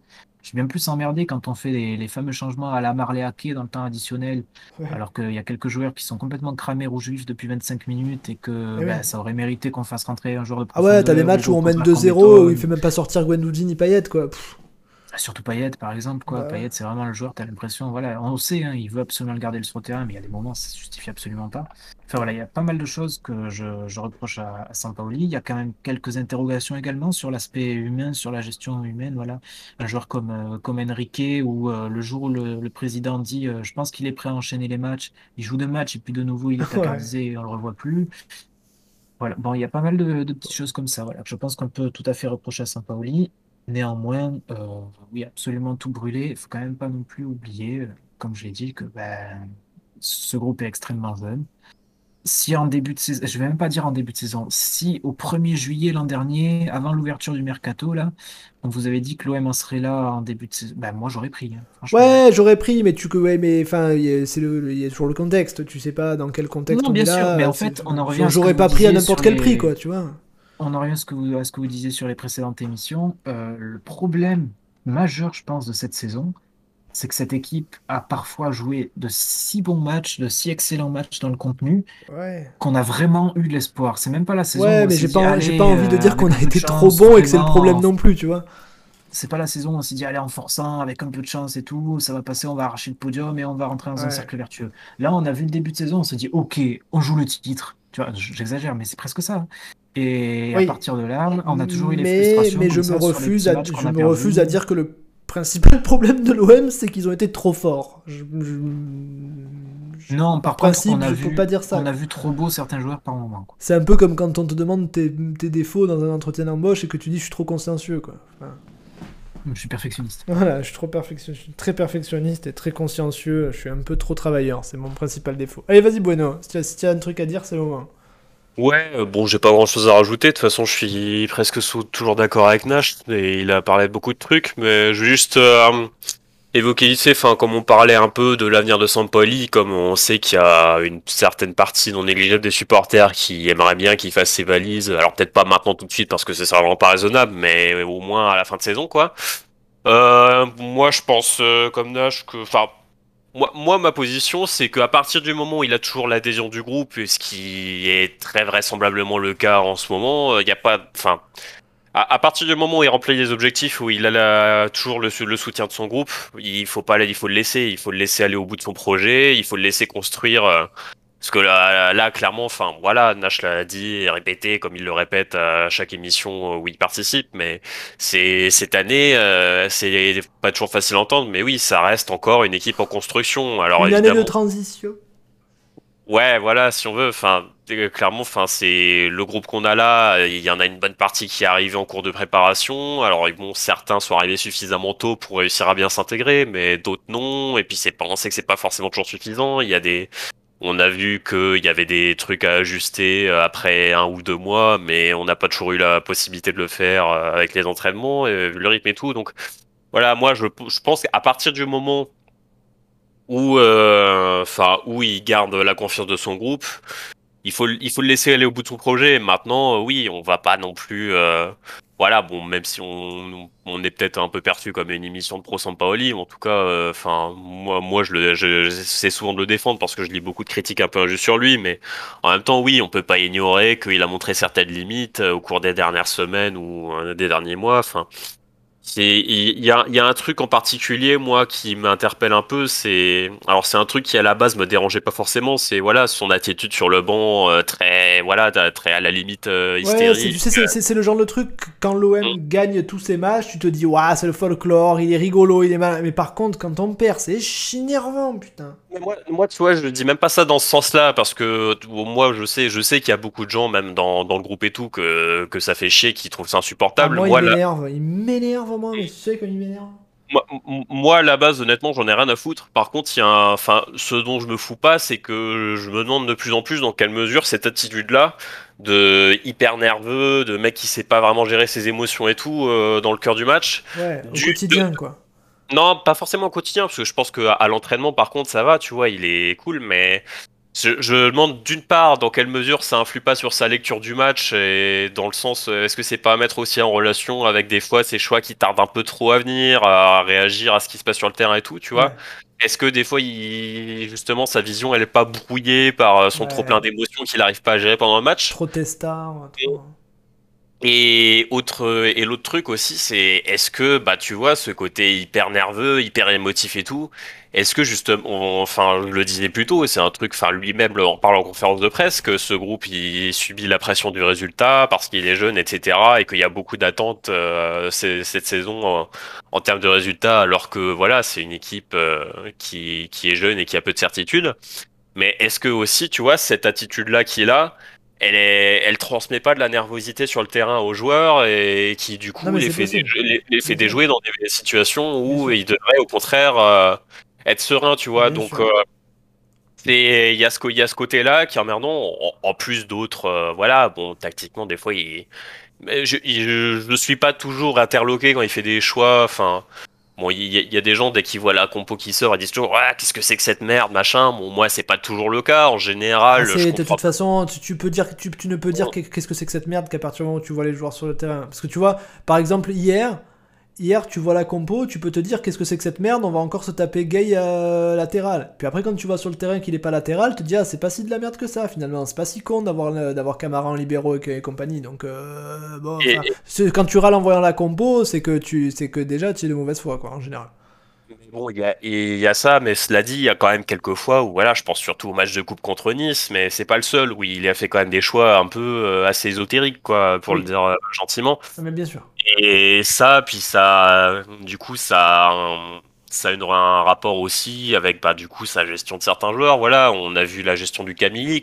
Bah, Alors moi, je, suis le, je suis le premier pourtant à, à, à, trouver des justifications au fait qu'il ait continué un peu de tenter pas en faux neuf et tout, tu vois, mais en même temps, voilà, c'est on, sait comment ça se passe. Les joueurs, il faut aussi qu'ils aient du temps de jeu, qu'ils enchaînent pour pour faciliter l'intégration dans un système et tout. Et bon, quand t'as, des problèmes de finition, que t'as un mec qui commence à, qui était en panne de confiance, mais qui commence à planter, qui revient bien et tout, il faut insister, tu vois. Donc, bah ouais, euh, mais enfin moi, moi je l'ai toujours dit ça. Quand, tu, quand tu, en tant qu'entraîneur, si tu ne mets pas sur le terrain Payet et Milik ensemble, c'est que tu as échoué dans ton, dans ton rôle, dans ton, dans ton job d'entraîneur, parce que c'est pas possible de d'en arriver à un moment où tu te dis merde, je peux pas mettre les deux ensemble parce qu'on est trop bon quand Payet est en faux neuf et Milik qui ne s'intègre pas, machin. Putain, quand il y a deux joueurs comme Milik et Payet, si tu es pas foutu de les mettre, de trouver une carabistouille où tu arrives à faire jouer les deux, eh ben c'est que tu as échoué pour moi. Donc il y a tous ces tous ces trucs, tous ces, toutes ces failles un peu qu'on a, qui sont devenues euh, plus ou moins évidentes, ou en tout cas qui sont sorties de l'ombre euh, ces derniers temps, qui font que, alors peut-être effectivement, enfin, Sampaoli est pas et pas le coach qui remettra l'OM dans le top européen. Mais bon, en même temps, on part de tellement loin, donc on peut se dire, même Guardiola, ce qu'il aurait réussi, tu vois. Mais enfin voilà, c'est peut-être pas le plus grand coach de notre histoire, où il nous emmènera peut-être pas au sommet de la Ligue 1 ou Enfin, voilà, c'est. on sait pas trop où il nous emmènera, mais il faut que. Enfin, je pense que dans la situation où on est, il faut quand même lui laisser sa chance d'aller au bout de son projet, comme je disais, et voilà, d'aller au moins à la, au terme de son contrat euh, dans un an. Et puis voilà, d'ici là, on verra. Peut-être que l'an prochain, on aura, on passera encore un cap et qu'on sera intraitable et que la question de le prolonger se posera ou pas. Pour l'instant, euh, je pense qu'il faut temporiser, mais il faut, voilà, il faut pas non plus euh, chercher à le virer sur un coup de tête parce que voilà, il y a parce que a, parce qu'il y aurait un match sur deux où oui, on fait un peu trop tourner le ballon, ou c'est un peu euh, stérile, machin, mais enfin, voilà, on revient de tellement loin, il faut, voilà, il, il, y a des aspects qui sont frustrants, mais il faut aussi souligner le côté positif. Hein. Il euh, faut pas. Il y a un truc qui me faisait beaucoup, qui m'a beaucoup fait marrer sur certaines créatives, c'est que t'as, voilà, t'as des gens souvent il y a un truc qui revient, c'est ah avec euh, les mêmes joueurs, je suis sûr que euh, euh, tel ou tel coach, euh, genre AVB ou je sais pas qui d'autre, aurait fait beaucoup mieux. Mais enfin, les, les, gars, vous avez oublié que le mec qui reprend l'équipe euh, dans un gouffre de confiance abyssale et que le mec en, en, deux jours, il a réussi à redonner des couleurs aux mêmes joueurs qui faisaient n'importe quoi. mais bon, de toute façon, tu, tu, tu, j'ai vu, j'ai vu quand même poindre sur sur les réseaux là un comparatif à un moment quand on était au plus mal avec Garcia et il y avait presque une réhabilitation. Oui, mais bien sûr, il y a toujours les mecs qui ressortent du bois en disant Garcia, VB, ils étaient bien. Tout n'était pas à jeter chez Garcia. Il y, a, il y, a, eu quand même de très belles périodes de football aussi chez Garcia. On va pas du tout se mentir. On va pas commencer à se raconter l'histoire. Mais non, mais, mais Garcia, Garcia, ça a été excellent. que, que je, toujours dit que la meilleure période de Garcia était bien meilleure que la meilleure période de Sampaoli pour l'instant. Néanmoins, quelques, quelques petits trucs. Déjà, pour, pour en revenir à ce qu'il disait, jamais un coach n'a inversé la, la tendance inversée. Bien sûr que si, plusieurs l'ont fait. Oui, bien sûr. Et euh, dernier en date, bah, justement, Garcia. Garcia, un an après sa, sa nomination. Quand on est vraiment piteux en groupe en Europa League dans cette même saison 2017-2019, là, à l'automne, il commence à y avoir énormément de sifflets, il commence à y avoir énormément de Garcia d'émission, quelques banderoles. Il y a, il y a une, il y a une phase là, je crois, où on gagne pas quatre matchs de suite et où ça commence, la crise est là et tout. Et à ce moment-là, déjà, plein sont là à faire un, à dresser un constat. Ça fait un an qu'il est là, on n'a pas progressé d'un iota, alors que les joueurs ont changé, il faut le dégager, on va jamais aller aller qui part avec lui. D'ailleurs, c'est marrant, le, le débat Sampaoli était pareil, au d'un an, ici à l'OM. Et pour autant, bon, voilà, Garcia, il faut quand même pas oublier un truc, c'est que lui aussi arrive, il fait une saison, sachant que c'est quand même une qualité qu'il va vraiment pouvoir rebâtir avec les joueurs qu'il veut. Mais à la différence de Sampaoli, Garcia, il a sur chaque ligne un joueur qui arrive très expérimenté. Il a en défense centrale Adil Rami qui arrive, qui est ben, international français, qui à ce moment-là. Gustavo au milieu. Il a Luis Gustavo au milieu, qui est peut-être un des, un des quoi, 5, 10 meilleurs milieux défensifs d'Europe. Payet. Il a bien sûr Payet dans sa ligne d'offensif. Et, ben, évidemment, Germain. Et mine de rien, il a évidemment le grand. Pardon, pardon, non, effectivement, ça ne marche pas. Non, pour autant, voilà, ce que je veux dire, c'est que même Germain, pour le coup, et Mitroglou étaient des attaquants qui, alors, ben, ni l'un ni l'autre n'a été le grand attaquant du projet. C'est le malheur de, de ce mercato-là. Néanmoins, euh, pas aller chercher un gamin euh, absolument paumé, 20 ans. Euh, ah, C'était la phase du projet où on prenait des joueurs d'expérience. On allait chercher un joueur à Benfica. Euh, putain, les compiles de Mitroglou quand il signe là, de, de Benfica, rappelez-vous, putain, ça faisait pas rire non plus quand même. Et surtout, voilà, on est allé prendre un joueur qui avait je sais plus combien de buts en Champions League et tout. Enfin bon, c'était pas le. C'était pas non plus la première pipe venue, quoi. Donc euh, Garcia a eu un effectif en plus, voilà, qui avait énormément d'expérience, qui a encadré quelques jeunes joueurs. Il a fait monter Lopez, Camara et tout. Il a fait un petit peu progresser Sanson. Il a bien sûr eu l'éclosion de Zamboanguissa. Pour autant, même Rolando, qui était un joueur qui n'était pas un titulaire naturel en puissance et tout, d'ailleurs, regardez la finale d'Europa League, il ne la joue pas. Gustavo joue en défense centrale à côté de Rami. Mais Rolando, Putain, n'oubliez pas que c'était le capitaine de Villas-Boas à Porto en 2012, 2011, je sais pas, quelle année. Euh, il en avait joué, lui, des matchs européens et il en avait des, saisons au plus, au plus, haut niveau avant d'arriver à l'OM. Hein, Rolando, c'était vraiment un vieux de la vieille, bien expérimenté, un vieux Gresca en défense centrale. Et voilà, tu avais, avais, une équipe comme ça qui était très très équilibrée, y compris au niveau de l'expérience, qu'on n'a pas eu sans pour sa première année. Ouais. Donc voilà, il faut quand même tout recontextualiser quand on veut faire des comparatifs comme ça entre entraîneurs. Tout à fait. Mais bref, oui, en fait, non, moi ce que je voulais dire en deux mots avant, avant de conclure sur, sur, sur Sampaoli, bon, moi tout le monde sait ce que je pense de Sampaoli, j'aime pas. mais comme on le dit souvent dans cette émission, euh, le problème de Sampaoli, c'est qu'il est critiqué très souvent mal. Très souvent pour de mauvaises raisons, à mon sens, je trouve. Euh, et c'est pareil que Milik. Euh, il faut, c'est, on l'a dit à la dernière émission, c'est comme quand vous étiez des putains de minots et que vos parents ils vous disaient non, on dit pas, on dit pas c'est pas bon, on dit j'aime pas. C'est la même chose, on a le droit de pas aimer Milik, euh, mais dire qu'il est nul, c'est être un débile mental. Euh, moi, Sampaoli, moi, moi Milik, j'aime. Euh, je tolère que certains n'aiment pas. Je tolère pas que certains disent il est nul. Sampaoli, c'est un peu pareil. Je, je, comprends, enfin je comprends, je comprends pas tout parce qu'on comprend pas tout ce qu'il fait, mais globalement, ok, il y a un projet, il y a une idée de jeu, etc. etc. Euh, il y a l'équipe, l'équipe fait des progrès, l'équipe est jeune, euh, il y a des joueurs qui arrivent, euh, qui progressent, d'autres qui progressent pas, mais c'est pas forcément la faute de Sampaoli, peut-être un peu, peut-être pas, on sait pas trop. mais globalement, même si on ne demande, enfin, je dis on, alors je vais dire je, je ne demande pas à ce qu'on vire Sampaoli, mais laissez-moi le droit de pas aimer ce qu'il fait, quoi. Euh, je, je j'aime pas ce qu'il fait globalement. Euh, je reconnais la qualité de certains trucs, mais pour moi, il y a des red flags. Mais c'est des red flags personnels dans le, dans le caractère de POV28, le twitto, euh, présentateur d'émissions bien connu. pour moi, après, un autre mec peut me dire, moi j'adore, et je vais pas lui dire, t'es un con. Je vais dire, ok, c'est ton ton avis, ok, t'adores le football de possession, machin, encore que depuis quelques temps, on joue un peu moins la possession, soit, euh, mais euh, je veux dire, il n'y a pas que, a, pas que un monde où euh, soit on adore Sampaoli, on kiffe à mort, soit on soit, soit on demande à ce qu'il dégage. Il y a entre les deux des gens comme moi qui demandent pas à ce qu'il se barre, mais qui aiment pas. moi, j'aime pas. bon et c'était pas couru d'avance que j'aime pas, parce que encore une fois, il y a des mecs comme Nanar qui n'aiment pas du tout le football de possession, donc qui ne pouvaient pas aimer dès le départ.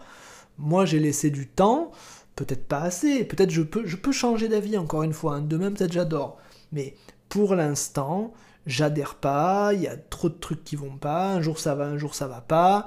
Je, je, je l'ai dit je vais le dire de manière pas trop méchante parce que euh, on est dans une émission écoutée par des millions de personnes, mais je l'ai dit sur le forum, Sampaoli c'est quelqu'un que je trouve pas très intelligent euh, quand il s'exprime quand il, même en tant que, enfin, quand il passe son temps à gueuler, quand il fait des jeux à l'entraînement avec ses joueurs et qui posé en conférence de presse qu'au bord du terrain. Il est posé, mais je le trouve, il est posé, mais je le trouve ni intéressant ni intelligent.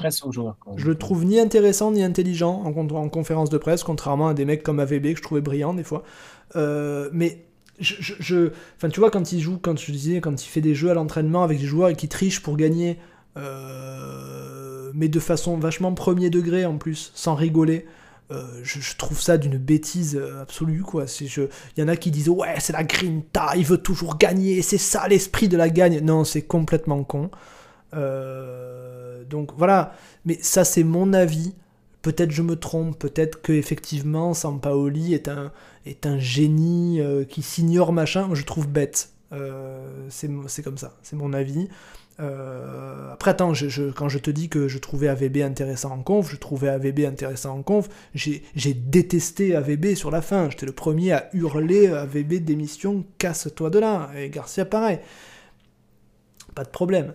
Euh, mais bon, il se trouve que moi, euh, tu vois, c'est pour ça le problème en fait. C'est quand je dis que j'aime pas Sampaoli machin, t'as toujours un mec pour me dire ouais, tu préfères AVB. Je m'en bats les couilles d'AVB. AVB, il est plus à l'OM.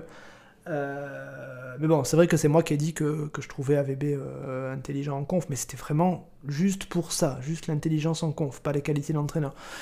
Mais voilà, moi je, veux bien reconnaître tout ce qu'on peut reconnaître euh, de Sampaoli dans, dans ce qu'il essaye de faire à l'OM, et je veux bien aussi qu'on le laisse finir son projet parce qu'on n'est pas des sauvages. je veux dire, voilà, on a pris un mec, on lui a fait un contrat, il bosse de manière professionnelle, il n'y a, y a, aucun problème. Voilà, il n'y a pas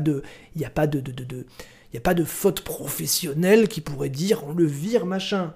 Il perd des matchs, il en gagne, on est deuxième, ok, tout va bien, tout, est, ok. Euh, mais, mais, mais putain, laissez-moi le droit de pas aimer ce qu'il fait, quoi. Je veux dire, vous aimez tout, vous Enfin, tu vois, je sais pas, moi, si tu, si tu aimes pas les Beatles, bon, tu vas, bon, si tu aimes pas les Beatles, tu es un idiot. Mais, mais enfin, voilà, chacun ses goûts, euh, on a le droit d'aimer certains trucs, de pas aimer certains autres trucs. Euh, moi, Sampaoli, j'aime pas, et je peux vous citer des gens particulièrement intelligents qui aiment pas non plus. C'est comme ça, on aime, on n'aime pas. Il y a des gens aussi particulièrement intelligents, il y en a deux dans cette émission avec moi, qui aiment bien ce que fait Sampaoli. Ok, mais euh, qu'on s'enferme pas dans une dualité un peu débile, euh, ou si tu n'aimes pas ce que fait Sampaoli, t'es considéré comme un anti-Sampaoli qui demande son départ, machin. Bah non, je demande pas son départ, je suis pas anti-Sampaoli, juste j'aime pas, pas mon truc. Voilà, c'est tout. Oui ou non? Tu as, tout résumé, c'est ça. Moi, j'ai de plus en plus de mal avec cette dualité. Voilà, j'avais les anti ou les pro Milik, les anti ou les bah pro Sampaoli, les anti ou les pro Payet, les anti mais ouais, mais moi celui moi, on en parlait la dernière fois, celui qui me dit Milik j'aime pas parce que j'aime bien les attaquants de profondeur qui participent beaucoup au jeu donc j'aime pas Milik, je vais te répondre bah OK, pas de problème euh, évidemment, si si t'aimes les attaquants de profondeur que t'aimes pas Milik, c'est tout à fait normal. Bah voilà, je vais rien te dire. Après si tu me dis Milik c'est une chèvre, bah tiens con, si tu suis. Voilà. Je, voudrais juste dire un truc là, euh, rajouter. Après, je pense que bah, là, on a fait le tour. Hein. Ouais. Mais euh, juste ajouter un truc pour, euh, à propos de notre calendrier. Si jamais on passait les quarts de finale et qu'on aille donc en demi-finale de la Conference League, nous jouerions tous les trois jours jusque le déplacement ou la réception de Lorient. C'est-à-dire l'avant-avant-dernier match, la 36e journée de Ok, donc si j'ai bien compris, profitons bien de la trêve. Ce que je veux dire par là, voilà, c'est que la, trêve arrive, ensuite on joue, et puis on joue euh, directement en Europe. La semaine suivante, on rejoue en Europe. La semaine suivante, on joue en Ligue 1, un mercredi. La semaine suivante, si jamais on est qualifié, donc on joue en Europe. Celle suivante encore, le retour de, de l'éventuelle demi-finale. Et donc voilà, on jouerait, euh, il n'y aurait que les, deux derniers matchs de, de Ligue 1 où on aurait une semaine préparer. Après, je sais pas quand serait une éventuelle finale, si jamais on y accédait, mais avant ça, il va falloir passer le tour contre les Grecs. ça va quand même pas être du gâteau non plus. C'est une ambiance très chaude là-bas. Hein. Les, les, supporters grecs, c'est quelque chose aussi. Faudra, faudra pas, pas trembler et surtout pas croire que c'est gagné. Euh, non, mais, mais voilà, tout ça pour dire que si jamais quand même on arrivait à se défaire de, de cet adversaire pour rejoindre les demi-finales, on allait jouer tous les trois jours, quasiment jusqu'à jusqu'au bout. Eh ben écoute, on, on, verra bien. Euh, si euh, bon, on va pas espérer qu'on perde juste pour pas jouer tous les trois jours. Après, après les mecs comme Courbis, ils vont te dire ouais, il faut se faire éliminer, il fallait pas y aller dans cette coupe de merde. Oui, bon, écoute, le, mec qui a absolument planté le club. À Ceci étant dit, si on la, faut quand même aussi. Si on la gagne, si on la gagne, on va bien faire chier le monde avec cette coupe de merde. Je te le oh, dis. Parce Alors là, quand même. Je peux te dire que attention, le monde, le monde du foot n'est pas prêt à, supporter la, pénibilité de ce qu'on va être si on gagne cette coupe à la con. Hein. parce que déjà, ah, on a fait chier les gens avec euh, le, le EA Sport Game, je sais pas quoi. On a réussi à faire chier les gens avec ça. Hein, hein, alors attention, si on gagne la Conférence League, attention, arrêtez le ah foot, arrêtez tout le foot, parce qu'on va être insupportable. On va passer ah, très très bon été là. Ah, jamais les premiers à avoir gagné deux titres européens. oh là là là là. Non, puis en plus, non, mais puis pour revenir sur cette histoire de ouais, il faut la balancer ou pas, là, bon, moi le premier, quand on s'est qualifié, là, bon, je, j'ironisais un peu en mode. Moi, ça euh, m'emmerdait, honnêtement, mais bon. Bah, bah, tu, tu, vois, limite à, la, à la fin, quand on jouait la troisième place euh, contre euh, le locomotive, là, limite, je disais presque, voilà, euh, finissez quatrième, qu'on est le J'aurais préféré qu'on finisse quatrième à ce moment précis. Maintenant, je suis content, mais. Vous m'obligez à sortir ma tirade.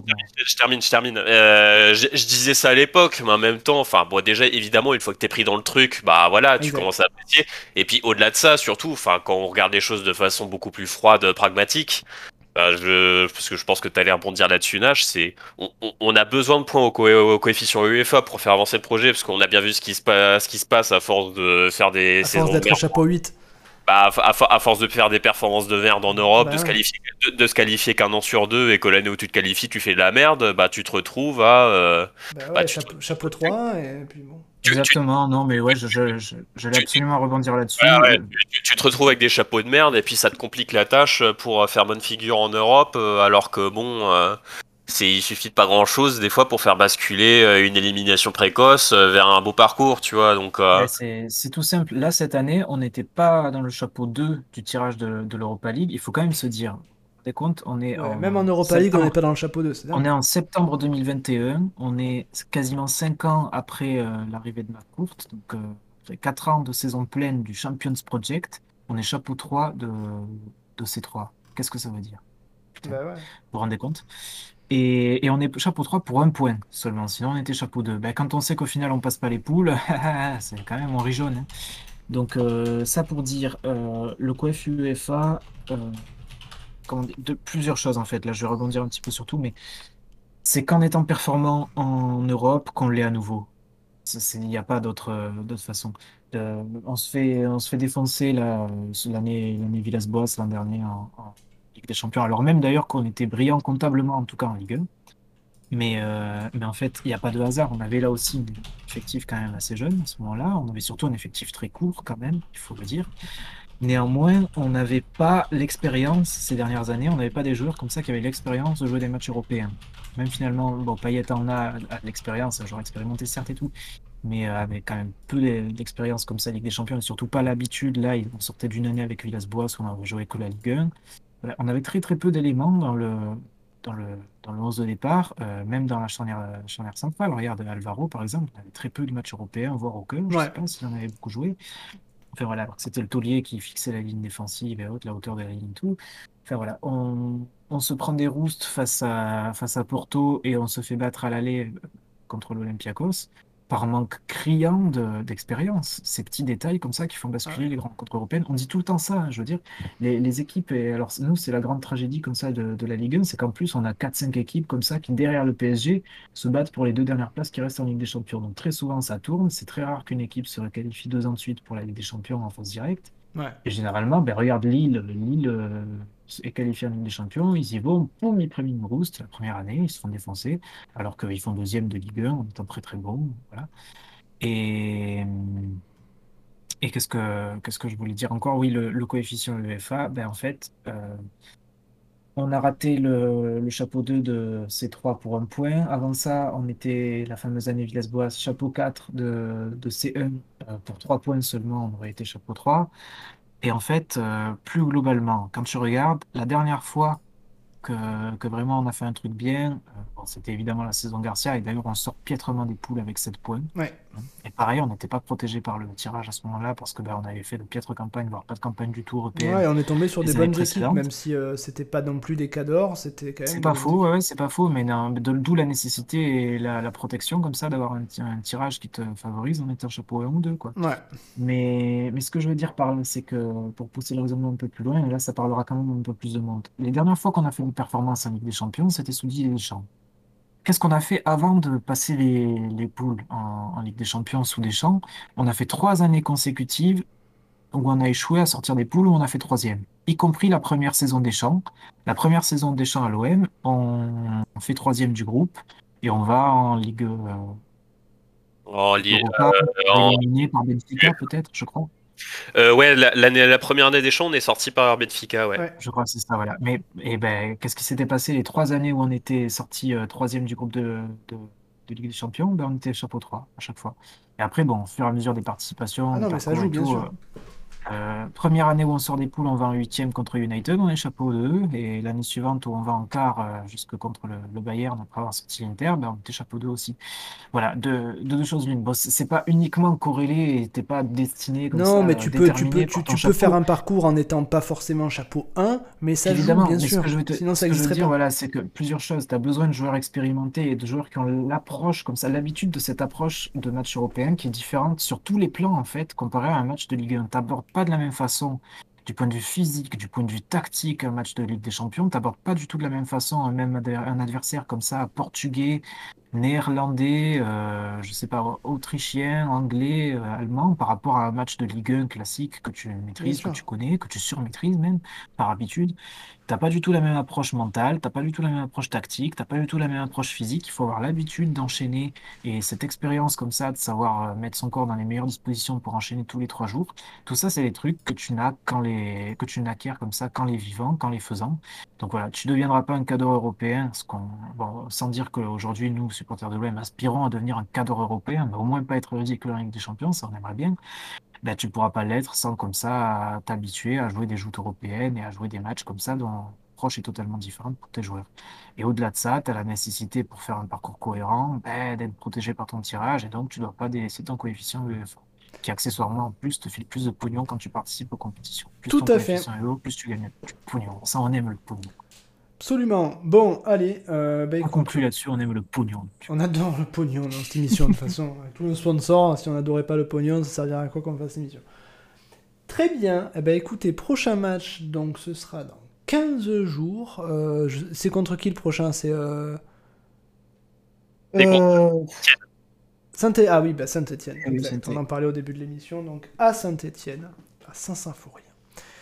Euh, eh ben écoutez, merci à tous, ma foi, d'avoir écouté On mouille le micro. Euh, bah, je vais vous mettre le podcast pour ceux qui ont raté le début, euh, ou ceux qui voudraient réécouter une deuxième fois l'émission pour la prendre par cœur éventuellement, parce que ça vous permettrait par exemple de briller en société, de répéter tout ce qu'on dit, tous ces trucs aussi brillants. Euh, si vous allez sur YouTube, n'oubliez pas les pouces bleus. Si vous allez sur YouTube, n'oubliez pas de vous abonner. Si vous êtes sur Twitch, n'oubliez pas de vous abonner aussi, puisque je crois savoir que 72% de nos, auditeurs ne sont pas abonnés. Non, Ça, c'est ce qu'ils disent dans les, vidéos YouTube, les YouTubeurs débiles. J'en sais rien en fait. Combien de, pourcent, combien de pourcents de nos auditeurs sont pas abonnés J'en ai aucune idée. Euh, mais en tout cas, je sais qu'on a pas mal d'abonnés, a de plus en plus, donc on vous remercie.